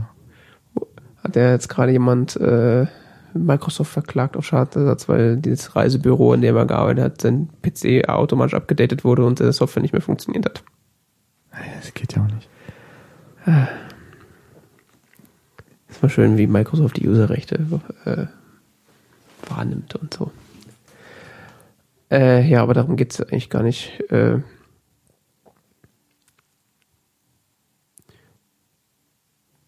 Ja. Ich überlege gerade, ob Silicon Valley auch eine Sitcom ist. oder ob das mehr so eine Dramedy ist. Also es ist sehr stark kom komödiantisch angehaucht auf jeden Fall. Ist auch sehr lustig. Aber äh, im Gegensatz zu IT Crowd hat es vor allen Dingen so eine überbordende Handlung. Mhm. Und ist eigentlich ja, also sehr ist stark sehr, auf Storytelling ausgelegt. Ja. ja. Also es, wenn man eine Folge verpasst hat und dazu vielleicht mal was äh, eine große Weiterentwicklung passiert ist, dann hast du da schon mal echt ein Problem. Von der dramatischen Struktur her ist das keine Sitcom. Eben. Ja, nee, nee. Das ist eine kontinuierliche Erzählung. Ist von der Erzählweise so ähnlich wie die Serie Love. Hast du hm. gesehen mit der ähm, mit Britta? Nee. Ja, mit Britta aus ähm, Community. Aus Community. Nee, die liegt auch noch in meiner Tour. Geschrieben von Judd, Judd Apatow. Apatow? Wie auch immer. Und Paul Rust, der auch, äh, letzterer spielt auch mit, spielt äh, eine von den zwei Hauptrollen, die andere ist Gillian Jacobs, äh, die genannte Darstellerin aus der Serie Community geht so um Dating im 21. Jahrhundert in, ähm, in den USA. Ist sie gut? Ja, schwierig zu sagen. Schlecht ist sie nicht. Ich habe nicht momentan so ein bisschen Probleme mit diesen HBO, äh, Quatsch, mit diesen Netflix-Eigenproduktionen. Ist das Netflix? Ich, ja. ich weiß es gar nicht mehr. Also es wird das mehr als, war auch so, ja, ich wird mehr als vom, wann kamen die raus? Februar. Mhm. Ja, ich hätte auch schwören können, es ist Monate her, dass ich es gesehen habe. Ähm,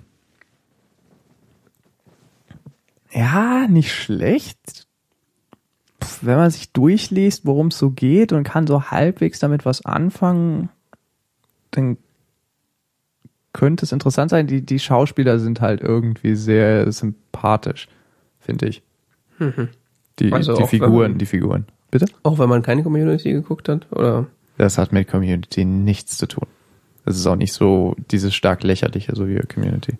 Ja gut, das äh, mag sein, aber du hast ja auch, wenn ja, also, irgendwie... Wie du sagst, so Dramedy-mäßig. Deshalb sage ich, von der Erzählweise ist es so ähnlich. Hm. Das ist auch eine Fortlauf. Es geht eben um dieses Pärchen, dieses äh, gespielt von Gillian Jacobs und äh, Paul Rust und die sich quasi am Anfang kennenlernen und dann so mehr oder minder ineinander verlieben, aber so verschiedene Probleme mittragen, so dass es nicht so wirklich klappt, dass sie irgendwie so zusammenkommen. Hm. Ja. Mit sehr lustigen Sidekicks noch dabei, also so weitere Figuren, die noch hinzukommen, die dem Ganzen sehr interessante äh, noch so Seitenhieb geben, beziehungsweise es kommt noch sowas hinzu, dass äh, welche Jobs sie ausüben, dass ähm, der von Paul Russ gespielte Charakter zum Beispiel als Lehrer für eine äh, als als Privatlehrer für eine Fernsehproduktion arbeitet, weil die die Hauptdarstellerin dieser Fernsehproduktion ist noch minderjährig, ist noch schulpflichtig und er quasi sie unterrichten muss.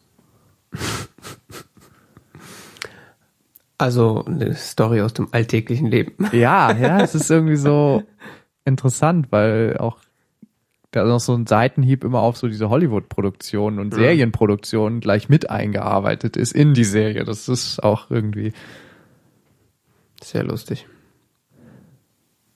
Ja. Ja, sowas gibt's ja tatsächlich, aber das, darüber denkt man ja eigentlich im Regelfall nicht nach über solche Situationen. Und auch äh, dieser Aspekt, beide bekommen natürlich von ihrer sozialen Umgebung sehr viele Tipps, wie sie jetzt das mit dem Dating machen sollen und sonst was. Und das ist alles sehr. Okay. Ja, meine Probleme mit den irgendwie den aktuellen Netflix-Produktionen ist halt so, es gibt halt so viele davon und die sind alle so mittelmäßig. Ja, das ist schon überdurchschnittlich. Es ist ja, jetzt vielleicht okay. nicht so, boah, das muss man gesehen haben, so toll, wow, super, aber es ist ganz unterhaltsam. Ja, wenn es gut ist, ist ja das eine, aber ich habe da, ich habe schon wieder den Namen vergessen, irgend sowas mit Will Arnett gesehen. Die erste Folge, Netflix Eigenproduktion. Also normalerweise ist ja so ein Pilot dafür da, um so ein bisschen zu erklären, worum es geht und äh, Teenage Mutant? Ja, nee, nee. Flaked? Flaked, genau. Ich habe diesen Piloten geguckt, der war bestimmt eine halbe Stunde lang. Ich habe keine Ahnung, worum es da geht. Ich glaube, das, das wurde irgendwo empfohlen, vielleicht. Ich fand es stinklangweilig. Ach, das ist dieser Problemlöser oder so, gell? Ich weiß es nicht, was der macht. Das habe ich schon in der Beschreibung nicht verstanden. Der rennt irgendwie drei Frauen in dieser Folge hinterher, redet irgendwie mit seinen Freunden über Sachen, ah, macht nee, irgendwie ist so, noch was anderes. so ein bisschen Male Bonding, spielt glaube ich Tennis und dann ist die Folge vorbei und ich so, hä? Was war das jetzt? Ja, ich sag mal so, die Wikipedia-Seite ist auch kurz. Also ich dachte mir so, warum soll ich das jetzt weiter gucken? Also normalerweise wird ja irgendwie so Ausblick gegeben oder äh, die Thematik so ein bisschen angerissen, dass du Lust auf mehr kriegst, aber das ist so, ah, also wenn die jede Folge so ist, dann nein, danke. Ja, ich weiß nicht. Bei Netflix habe ich gegenwärtig auch so das Gefühl, die sind so, ja, es klingt so halbwegs sinnvoll, das produzieren wir mal. Und jetzt gab es letztens auch was, äh, ich glaube, das heißt The Ranch mit, ähm, na, wie heißt er, unser Toyboy? Aus Tour and a Half Man. Hä? Äh, der, der, der. Der Mr. Jobs. Bitte? Der Olle Steve auch gespielt hat. Bitte? Ashton Kutscher. Der Kutscher? Ja. Hip-Hop, Hip-Hop. Der Kutscher kennt den Weg, genau. Äh, ja, was mit dem? Äh, der spielt damit äh, in dieser äh, Serie The Ranch und das ist so, habe ich auch nur den Pilot geguckt, weil es ist auch so 20 Minuten Sitcom-Format, das kannst du ja mal so auf Verdacht mal eine Folge gucken. Hast jetzt noch nicht so viel Lebenszeit verschwendet? Doch, eigentlich schon. Also das Setting an sich ist jetzt auch eher klassisch und äh, nichts Außergewöhnliches, aber es hätte theoretisch Potenzial. Also es geht dann halt darum, dass er irgendwie so semi-professioneller äh, Football- oder Baseballspieler, irgend so ein Ami-Sport, den keiner interessiert. äh, und dann ist er, äh, wird halt so Problematik aufgegriffen, dass er halt auf der Ranch seines Vaters wieder ein, ein, einzieht, der mit seiner Mutter in Trennung lebt, aber die trotzdem jetzt wieder Sex haben seit neuestem und äh, sein komisches Verhältnis zu seinem Bruder, die sie aber eigentlich trotzdem irgendwie ganz gut verstehen. Es ist halt viele soziale Spannungen und irgendwie ist er auch dann noch so ein Frauenheld wegen seiner äh, Sportler in den USA, ist er sowieso äh, mit Viagra in der Tasche geboren sozusagen. Alles theoretisch ganz interessant, so, was man auch lustig darstellen kann. Und es ist so, als hätte irgendeiner so ein, so ein Witzebuch auf Seite 1 aufgeschlagen. So, ah, in diese Situation wird gerne dieser Witz gebracht. Schreiben wir den doch mal ins Skript. Das ist wirklich so, also der erstbeste dumme Witz, der mir einfällt in so einer Situation, den bringen die halt am laufenden Band. Also, äh. Hat man immer nachgedacht. Also, ich finde ja so äh, mitteldurchdachte Flachwitze manchmal ganz nett, aber wenn das Konzept halt der Sendung darauf beruht, ist immer ein bisschen schwierig. Und das war, deswegen bin ich jetzt momentan echt ein bisschen äh, Netflix geschädigt, was das angeht. Mhm. Und eben weil äh, Flaked äh, oder wie das auch immer heißen mag, äh, auch dann so empfohlen wurde, dachte ich so, ja gut, schaust dir mal die erste Folge an. Und das ist so, kann man denn niemandem mehr vertrauen? Totaler Schrott. Total Schrott. Meiner Meinung nach nicht ganz äh, so schrottig ist die Serie Roots. Eine Serie ist vielleicht um, zu weit gegriffen, es sind vier Folgen. Mhm.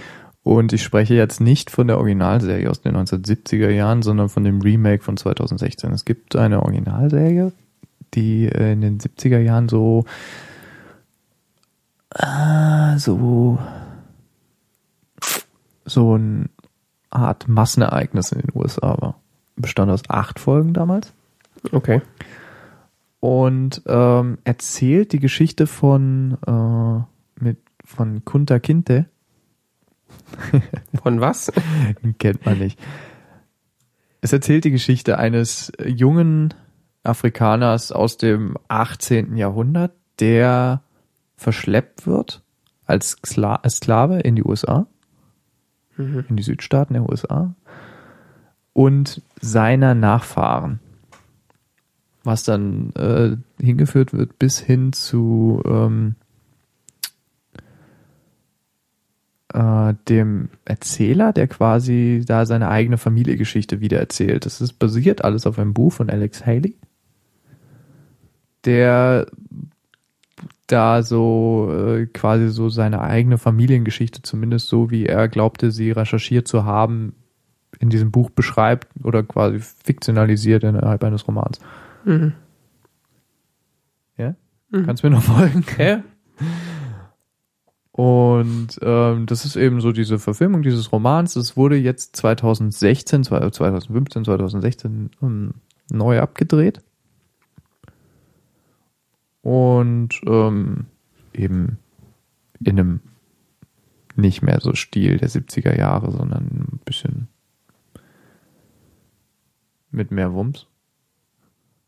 Ja, moderner, was Lichttechnik, so. Kamera, sonst was. So Explosion. Sagen. Nein, Gottes Willen, aber. Ja, okay.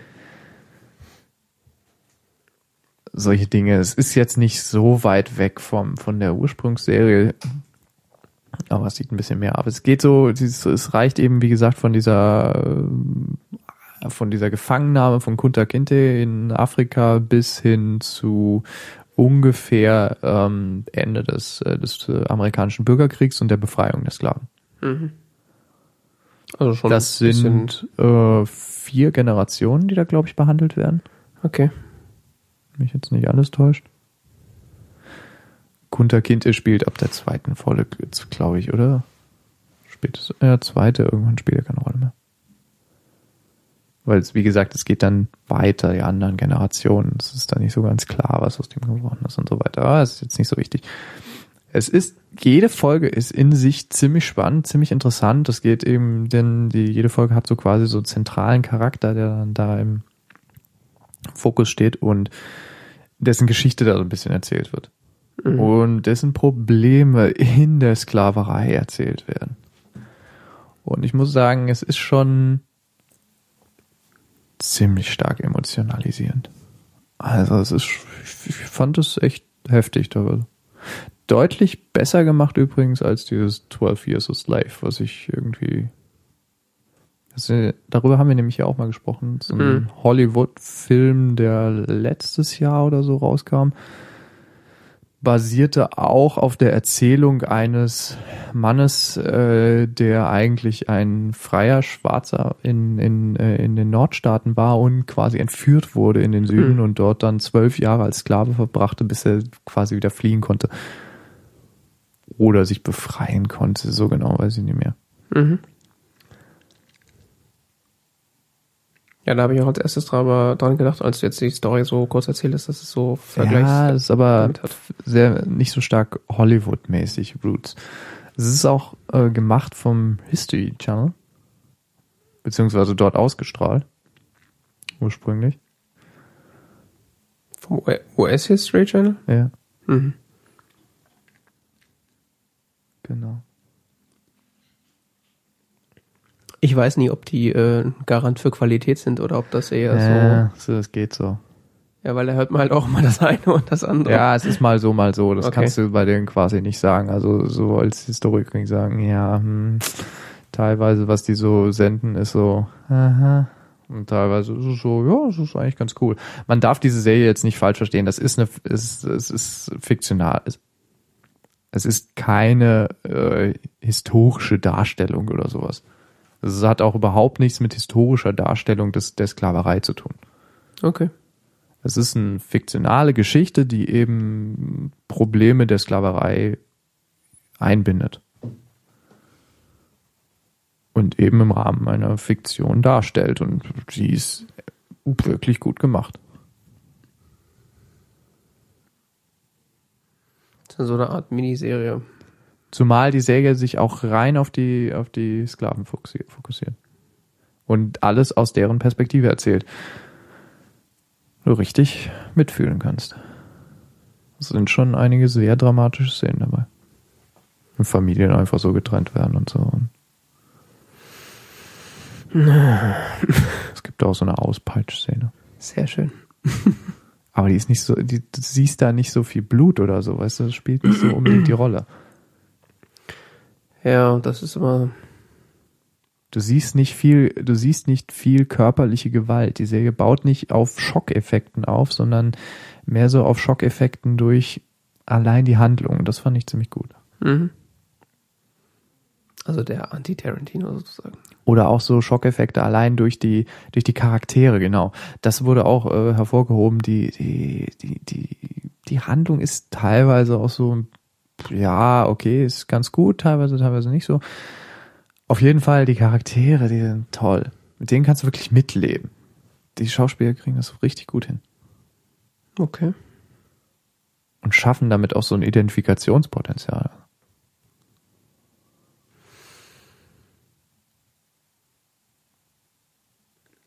Vier Folgen, hast du gesagt, ne? Ja, jeweils mit anderthalb Stunden. Okay, also eigentlich vier Filme. Ja. ist eher so ein Epos. Ja. Ja gut, vier Generationen, da brauchst du schon viel Zeit pro Folge. Forrest Whitaker spielt mit. Falls das jemand was sagt. Der Name kommt mir bekannt vor, aber ich weiß gerade ja, nicht, wo der amerikanischer Schauspieler. Weiß oder schwarz? Schwarz.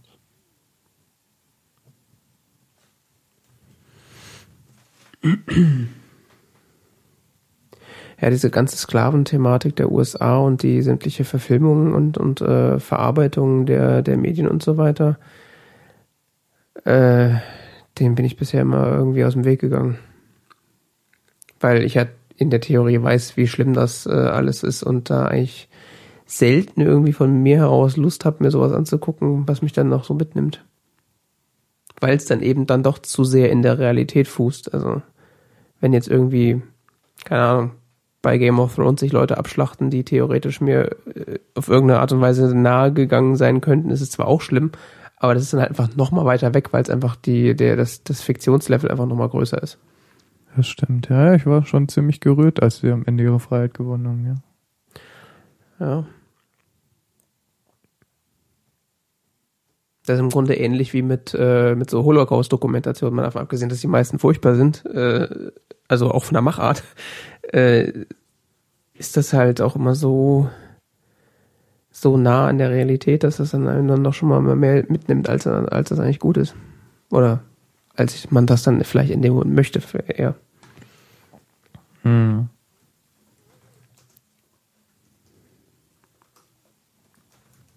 Ja, Game of Thrones ist, kann man noch, kann man auch ganz gut verkraften, hast du recht. Obwohl da der Brutalitätsgrad natürlich ungleich viel höher ist. Mhm. Übrigens auf Rotten Tomatoes hat diese Fassung von Root 97 Prozent. Das ist ziemlich viel, ne? ja, das ist ziemlich viel.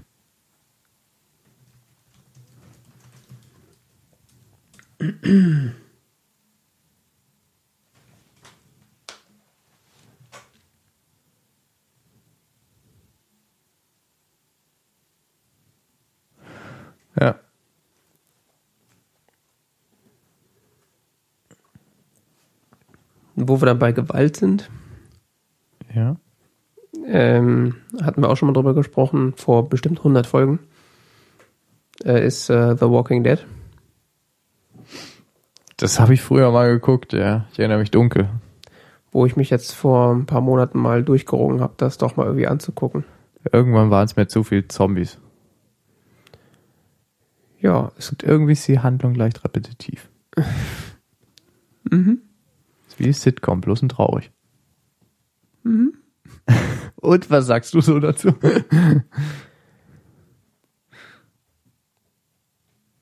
also ich grundsätzlich bin ich ja solchen oder bisher war ich äh, dieser der Zombie-Problematik relativ äh, äh, voreingenommen gegenüber, beziehungsweise habe das eigentlich immer abgelehnt, dieses Konzept von Medien mit Zombies, weil, mhm. weiß nicht, das Pride and Prejudice and Zombies. Gibt's jetzt. Ich weiß ja. habe ich den Trailer auch gesehen, ich so, what? okay. Everything's better with zombies now. Mhm. Ja, ich weiß nicht, ich erinnere mich irgendwie an meine äh, Jugend, wo dann irgendwie Zombie-Streifen XY irgendwo liefen. Ich habe mir jetzt 10 Minuten angeguckt, dachte so, what, warum? Ich konnte ihm auch nie wirklich was abgewinnen. Außer Shaun of, äh, Shaun of the Dead. Ja, und selbst das war mir dann irgendwie zu doof. Also es war zwar mit so einem Zwinkern, aber es war dann doch irgendwie so nah an diesen Originalfilmen theoretisch. Auch vor, also von der Optik zum Beispiel. Mhm. Das weiß ich nicht. War, hat mich irgendwie nie gereizt und dann jetzt äh, habe ich eigentlich mehr durch Zufall erstmal mir die erste Folge von Walking Dead mal angeguckt. Mhm. Und äh, da ist der Umgang ja dann doch nochmal ein ganz anderer. Also es ist jetzt auch alles nichts Neues, das hattest du bestimmt auch schon erzählt beim, beim letzten Mal, als wir darüber geredet haben. beim letzten Mal vor drei Jahren. Naja. Die Hörer erinnern sich. Ja, ja, bestimmt, weil wir ja noch sicher viele Hörer von vor drei Jahren, weil wir jetzt überhaupt noch Hörer haben. Das weiß ich. Dieser actionreichen Folge, also. ähm, ja, die Erzählung ist ja, äh, erste Folge geht ja so los, dass der, ähm, die, die Hauptperson Rick, schlag mich tot, wie auch immer sie heißt, ehemaliger Polizist oder zu dem Zeitpunkt noch Polizist, äh, im Krankenhaus aufwacht und äh, eine verwüste Stadt vorfindet und seine Familie weg ist und überall Zombies rumlaufen. Ja. Die auch eine Gefahr, große Gefahr darstellen, die aber nicht so inszeniert werden, wie man das in Zombie-Filmen normalerweise kennt. Also es wird deutlich weniger mit diesen Schockeffekten gearbeitet. Auch viel, aber nicht. Äh, Haben wir die gleiche Serie gesehen? eher anders. Ah, also ah, okay. dies, oder es liegt daran, dass man irgendwann so in diesem Setting drin ist, dass man es einfach irgendwann ignoriert. Das kann natürlich auch sein. Aber ja, grundsätzlich. Mir irgendwann, ich weiß nicht, ich fand es irgendwann zu eklig. Also im, im klassischen äh, Zombie-Film ist es ja erstmal grundsätzlich dunkel und äh, dann kommt um die Ecke irgendwann ein Zombie. Und das ist ja, ja, das, was ich aber creepy fand an der Serie, ist, dass es meistens nicht dunkel ist. Das fandst du creepy? Das finde ich irgendwie creepy, weil es so nochmal so dieses Dunkel vermittelt schon dieses Gefühl, es ist bedrohlich. Ja. Und dieses, es ist eigentlich hell und alles ist ganz friedlich. Und dann bricht immer so diese, dieses, diese, diese animalische Gewalt über diese eigentlich friedlichen Szenen hinweg. Das finde ich irgendwie creepy. Ja, das hat halt so einen äh, Bezug zur, wieder zur, zur realen Welt äh, dadurch. Also dieses, ich meine, wie oft läuft man durch äh, irgendwelche dunklen Gemäuer mit äh, ohne Licht und äh, erwartet, dass gleich ein Zombie um die Ecke kommt? Relativ selten. Aber mhm. dieses, man läuft durch äh, romantisch anmutende Umgebung und denkt an nichts Böses, passiert einem relativ häufig und dann äh, steht da plötzlich jemand mit einem ausgekugelten, nee, geht ja gar nicht, ausgeleierten Kiefer vor einem und will einen essen. Tja. Ja, ich bin jetzt aktuell in Staffel 4. Ich weiß nicht, wie viele Staffeln es gibt. Sechs, sieben, acht. Wobei, wenn der Kiefer beschädigt ist, dann beißen sie dann nicht mehr. Äh, wenn, er, wenn er komplett zerstört ist, dann ja. Ah. Dann verlieren sie irgendwann die Lust, ja.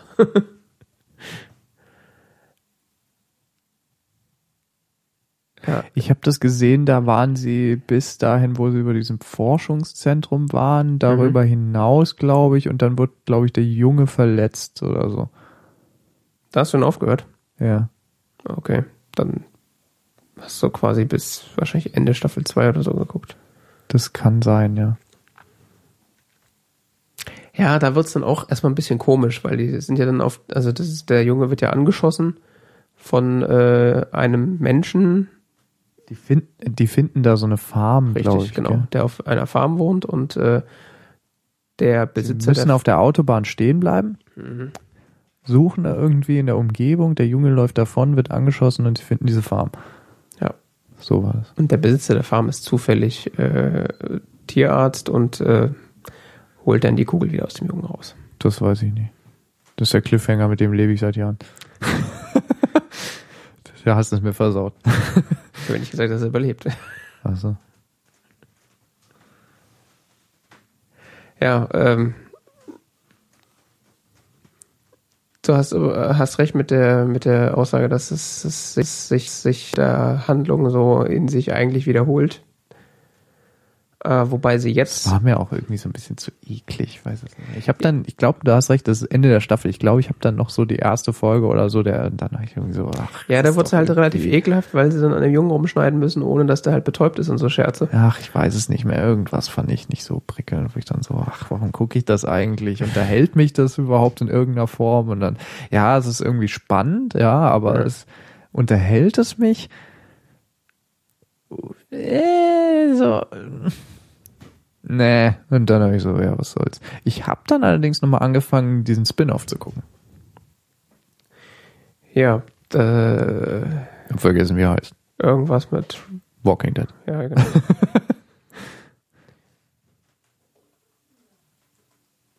ja, ich bin da momentan auch ein bisschen überlegen, ob ich das weitergucke oder was ich damit vorgehe. Ich habe jetzt irgendwie, ich bin gegen Ende der vierten Staffel momentan und hatte jetzt auch irgendwie zwei Wochen einfach mal nicht weitergeguckt. Und hatte es auch irgendwie schon wieder fast vergessen. Jetzt habe ich irgendwie ja, vor, ein paar, okay. vor ein paar Tagen habe ich mal wieder weitergeguckt. Und das war auch schon wieder interessant, aber es ist dann.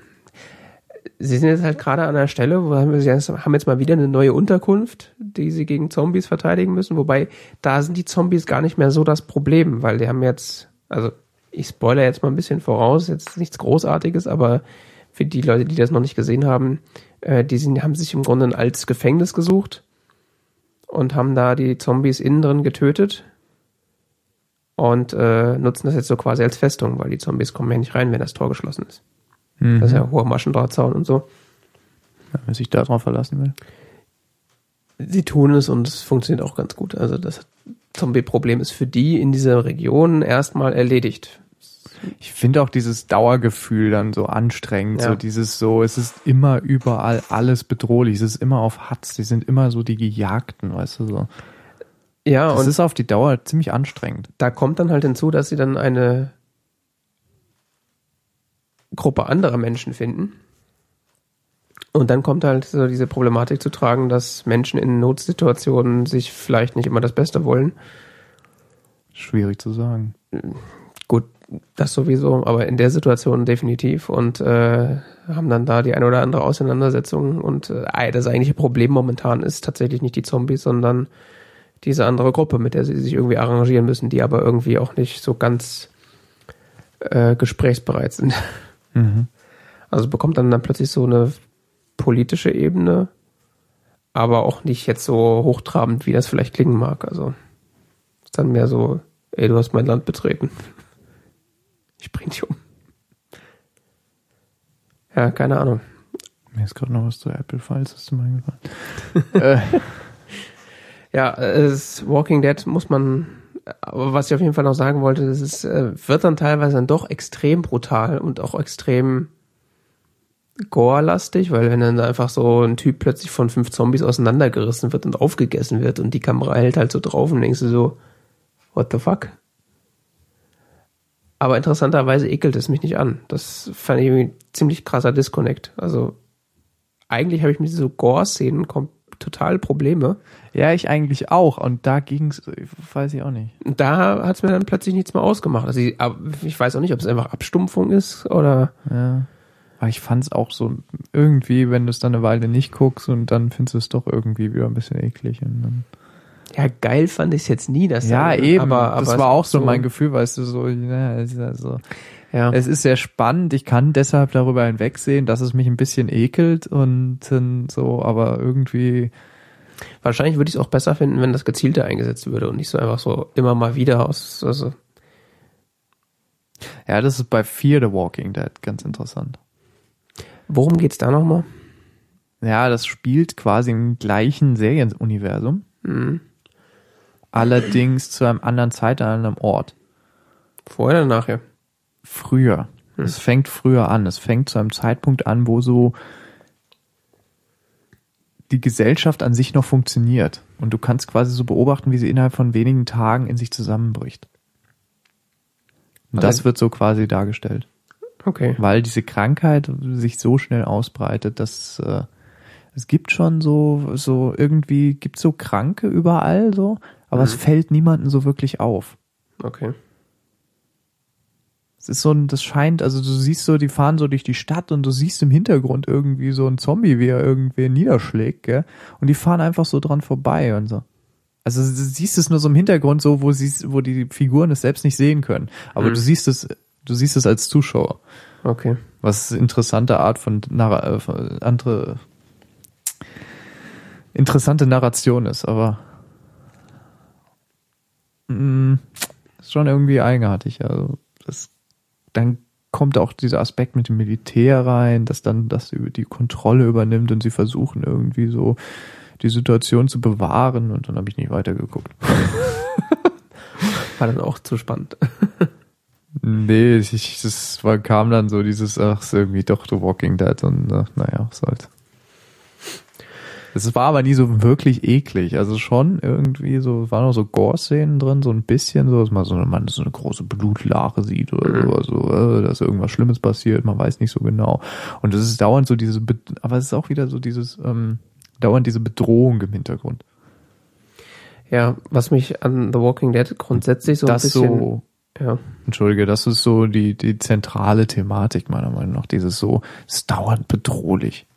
Das definitiv. Also ich, das war, das ist auch so ein, ein Problem, was ich mit Zombie-Filmen habe, ist das, oder auch grundsätzlich mit so Horrorfilmen im klassischen Sinne, ist, dass ja immer so eine, du weißt, es ist ein Horrorfilm, das heißt, du musst jetzt die ganze Zeit angespannt sein, damit du dich nicht zu Tode erschrickst, wenn dann das große Ding passiert. Ja. Und das mag ich eigentlich überhaupt ich nicht. Das so anstrengend. Das ist mega anstrengend und das habe ich äh, bei The Walking Dead auch aber nicht so stark, dass es mich, also bisher stört es mich nicht so sehr. Aber ich habe schon gemerkt, so wenn du so zwei, drei Folgen am Stück guckst, so irgendwie mal, wenn du mal einen längeren Zeitraum Zeit hast, dann so, pff, danach bist du schon ganz schön geschafft.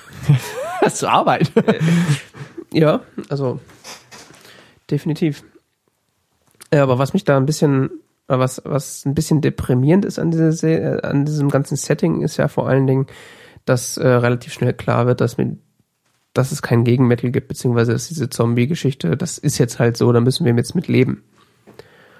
Und das,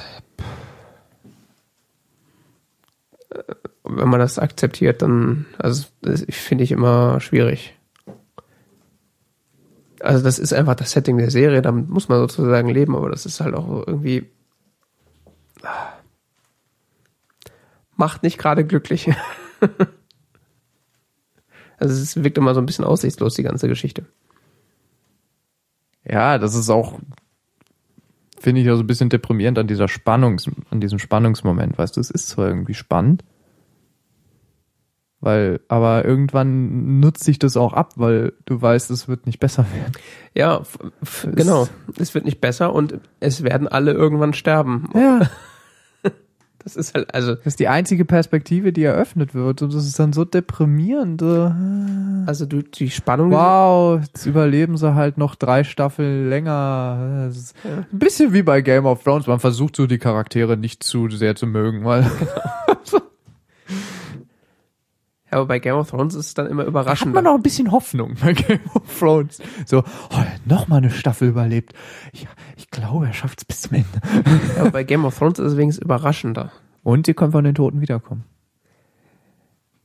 Ja, oh gut, das machen die in The Walking Dead ja auch. Ja, aber äh, anders. anders. Bisschen. Wobei äh, Sir Gregor ist ja auch ein bisschen anders wiedergekommen. Sir Gregor? Der Mountain. Oh, stimmt.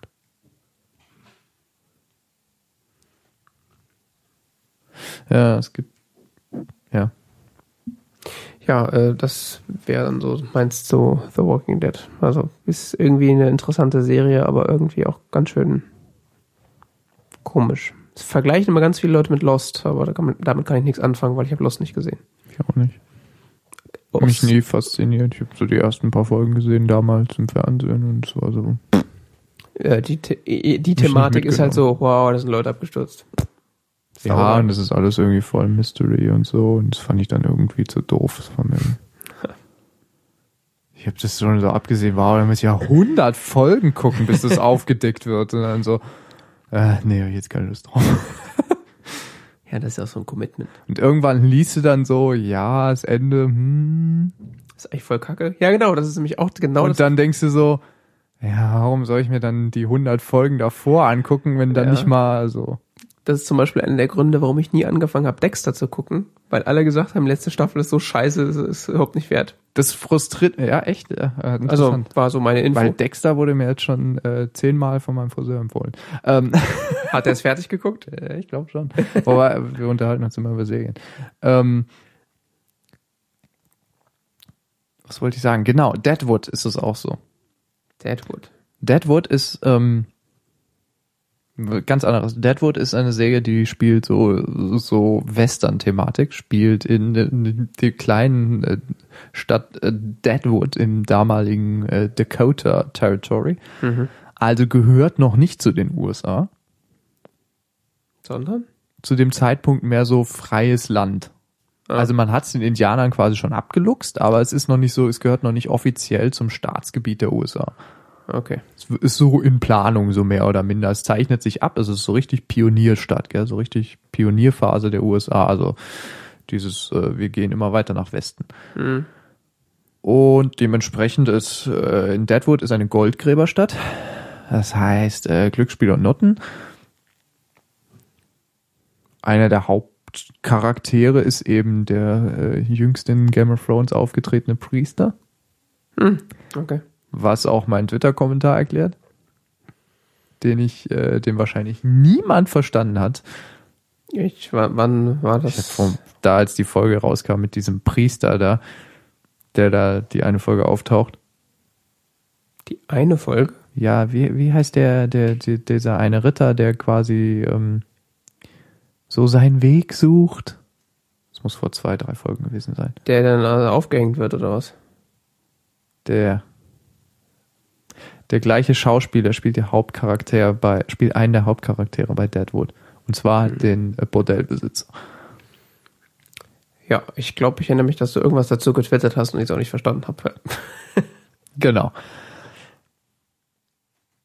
Es war nämlich so eigenartig, weil ich kenne ihn nur aus Deadwood und dann steht plötzlich dieser Typ, den ich nur so in so einem Anzug oder was heißt ja, so eine Art Anzug als Bordellbesitzer und wirklich so eher so dem kriminellen Spektrum zugerechnet kenne, ähm, plötzlich in äh, Westeros ist. das war so. Hä? So kann es gehen. Neue Karriere? Zu weit nach Westen gegangen, da ist man dann in Westeros. Ja, ist wirklich so. Es, es, hat mein Hirn im ersten Moment nicht äh, verarbeiten können. Und ähm, Deadwood geht es, wie gesagt, um diese kleine Stadt. Deadwood ist die so gewisse Probleme einer Pionierstadt hat. Es gibt zu viel Gold, zu wenig Gesetze, Mord und Totschlag und gewisse soziale Probleme. Und währenddessen entwickelt sich die Stadt so. Problem ist, wurde nach der dritten Staffel abgesetzt, ohne dass es ein richtiges Finale gab. Ja. Aber jetzt kommt's. Es wurde kürzlich angekündigt, dass ein Spielfilm herauskommt oder ein TV-Film von Spielfilmlänge oder sowas, ich weiß es nicht mehr genau, rauskommen soll, der ähm, die losen Enden zusammenführt. Mhm. Das kann ja nur was werden. Also kommt dann darauf an, wie viel Handlung noch übrig war, wenn das jetzt so. Ja, ich habe so anderthalb Staffeln gesehen. So. Achso, du hast gar nicht fertig Ich gucke immer alle paar Wochen mal eine Folge, wenn ich mal Zeit habe. Okay. Ja, die sind aber auch so lang, so eine Dreiviertelstunde oder so. Das ist doch echt normal. Muss man sich ja richtig Zeit nehmen. das ist ja normale Dramalänge sozusagen in der heutigen. Ja, die sind auch gut ausgearbeitet. Es ist nicht so ganz das Serienniveau, was inzwischen so bei HBO gefahren wird. Ach, das HBO, ja. Mhm. Mhm. Aber es ist schon ziemlich gut. Es gehört so zu dieser Phase von HBO, wo sie besser geworden sind, wo sie schon richtig gute Serien produziert haben, so wie vielleicht nicht so ganz so gut wie, wie Sopranos, aber so diese Phase von HBO ist ungefähr. Okay. Wenn ich mich jetzt nicht für alles täusche. So zehn Jahre her, dass Deadwood läuft, oder, oder zwölf Jahre, 13 Jahre. Ach, und jetzt wurde dieser, dieser Film angekündigt? Ja. Von HBO, oder ja. was? Okay. Oder von den Produzenten, ich weiß nicht mehr. Okay. Das so nach so langer Zeit ist auch also eher ungewöhnlich. Aber naja. Mhm. 2004 bis 2006. Mhm. Tja, dann. Und du identifizierst dich sehr mit den Charakteren, weil die Serie lebt von den Charakteren, weißt du? Und deshalb war das so irritierend, dass der dann plötzlich im Westeros steht. Ja, gut, das ist dann komisch. Die Serie lebt nur von diesen Charakteren. Ja gut, das ist aber auch, äh, das ist ja bei, bei Game of Thrones vielleicht nicht ganz so stark, aber da gibt's ja auch so, also Peter Dinklage zum Beispiel, der, der spielt ja auch in dem aktuellen X-Men-Film mit. ist der da plötzlich so, was macht Tyrion Lannister hier? Was soll das? Weil er wirklich so ikonischste Figur eigentlich der ganzen Serie ist. Also nicht nur wegen seines, wie er sich so verhält und so, sondern einfach, weil er halt dieser, dieser Dwarf ist. So wie im Honest Trailer zu Bricks. Tyrion? ja. Oder Pixels hieß der Film. Pixels, nicht Bricks. So ist das.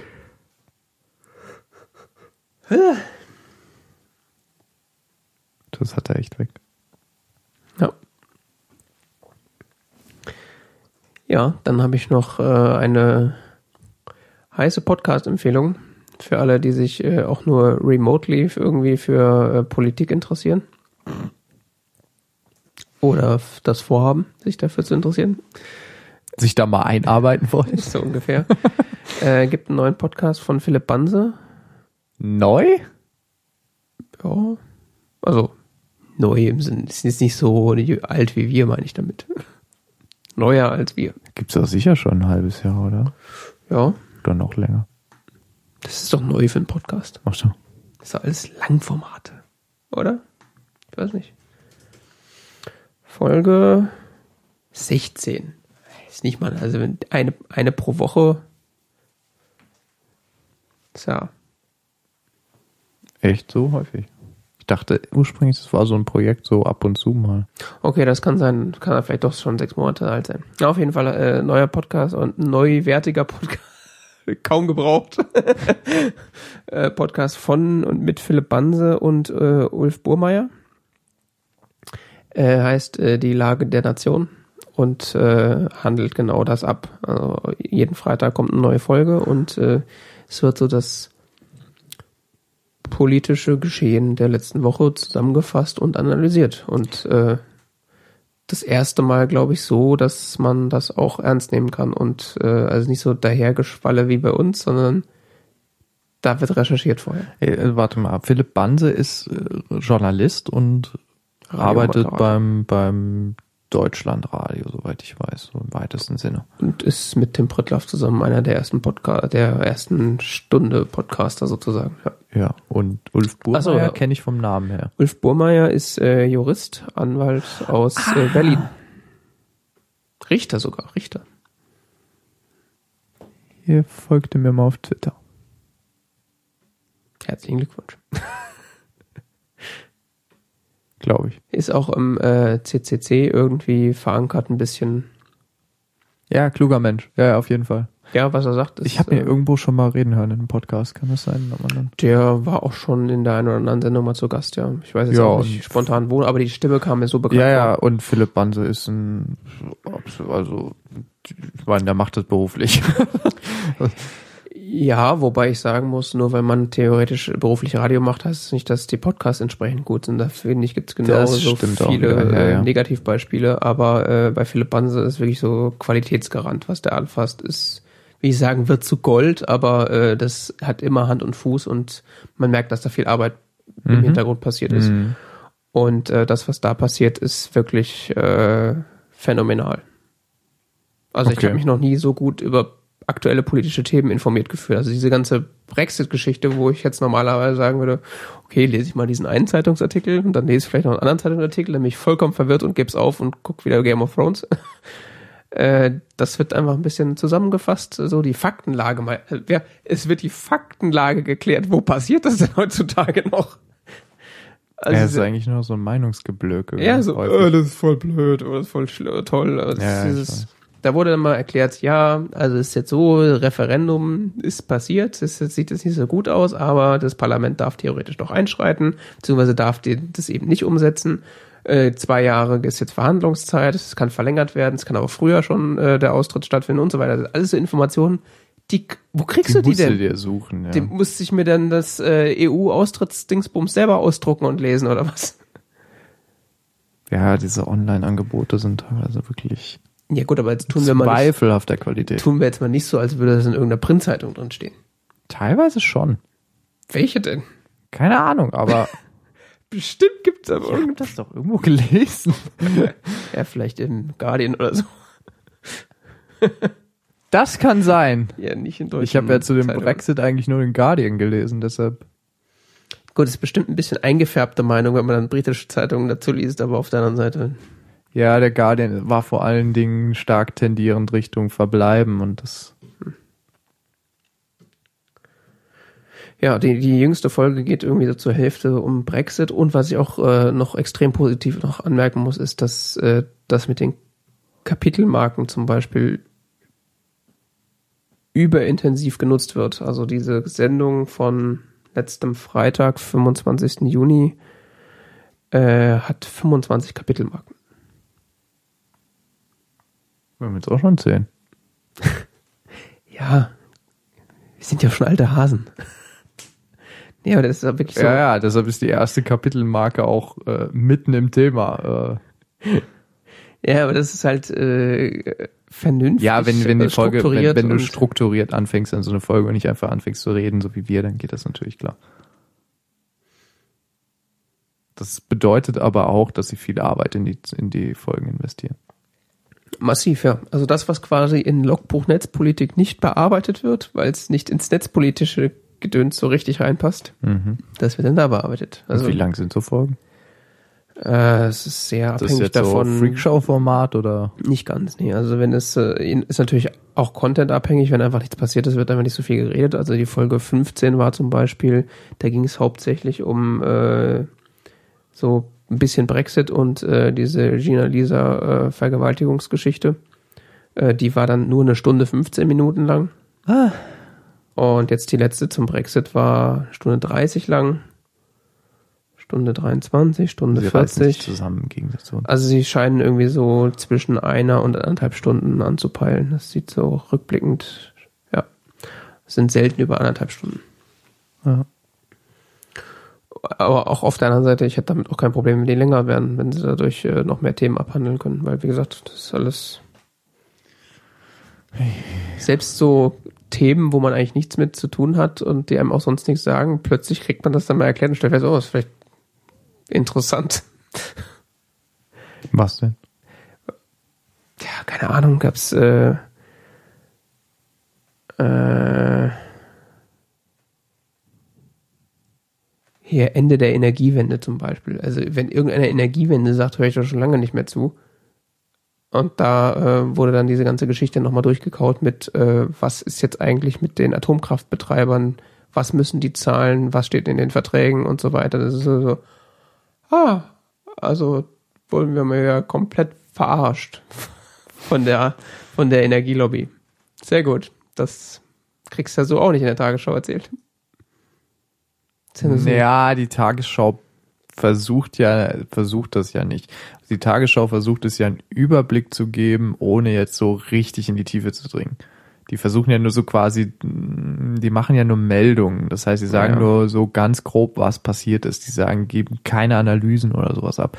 Manchmal gibt es ja einen Kommentar, aber das ist schon so. Aber auch nur, wenn sonst keine Themen gab. Ja. Ja, Tagesschau war jetzt auch schlechtes Beispiel. Haben jetzt auch, haben zwar schon gewisse Redaktionsstärke und so weiter, um eben diesen Nachrichtenbetrieb aufrechtzuerhalten, aber so die tiefgreifenden politischen Analysen, die muss man, glaube ich, woanders sich suchen. Ja, da ist dann halt die Frage, wo ich empfehle die Lage der Nation als Podcast. Ja, das ist nicht einfach, das stimmt schon. Ja. Die Online-Angebote sind unterschiedlicher Qualität. In der Qualität variabel. Werden auch immer kürzer, die Artikel. Ja, das war letztens auch wieder zu irgendeinem Thema ein Artikel, wo ich dachte so, oh, endlich erklärt's mir mal einer scrollst du runter. Das äh, sind ja nur drei Absätze so. ja, wenn überhaupt. So unter dem unter der Bildunterschrift noch ein Satz und dann nur Hallo? Ja, bei der Süddeutschen musst du ja richtig aufpassen, dass du nicht zu weit scrollst, das bist du ja schon auf der Startseite wieder, gell? Mhm. Die haben ja so ein, so ein Ding, dass du dann zurückgeworfen wirst. Ja, kann sein. Das hatte ich letztens, ja, Artikel fangen sie an zu lesen, scroll runter, plötzlich bin ich auf der Startseite. Wie, hä? Das war's schon? ich dachte, das war die Einleitung. ja, da herrscht auf jeden Fall Mangel. Also Lager der Nation ist, äh, kann ich nur wärmstens empfehlen. Selten sowas äh, fundamentiert, schwer fundamentiert sagen, selten was sowas fundiertes. Äh, Fundamentalistisch meinst du? Ja, yeah, fundamentalistischer Podcast. Äh, wird für den Heiligen Krieg geworben oder so. Was ich auch noch anmerken muss, ist, äh, dass dort äh, das äh, Hörerfeedback sehr ernst betrachtet wird. Also äh, da es ja jetzt nicht, ähm, da es ein Vollzeitjob ist, den die machen, mhm. Gibt es natürlich auch das eine oder andere, was sie falsch äh, mitbekommen oder nicht richtig mhm. recherchiert haben. Ja. Äh, da scheint wohl aber die Kommentarkultur so gut zu sein, dass in der nächsten Folge das alles nochmal berichtigt wird. Was äh, sonst ja auch nicht so oft passiert. Also es funktioniert ganz gut. Ja, und damit sind wir auch am Ende unserer Themenliste. Es sei denn, du hast jetzt noch spontan Nein. irgendwas, was du äh, einschieben möchtest. Gut. Dann war das T-Zeit Folge 137. Wir bedanken uns für die Aufmerksamkeit. Weitere Informationen wie immer auf tzeit.org. Bis zum nächsten Mal. Bis dann. Tschüss. Tschüss.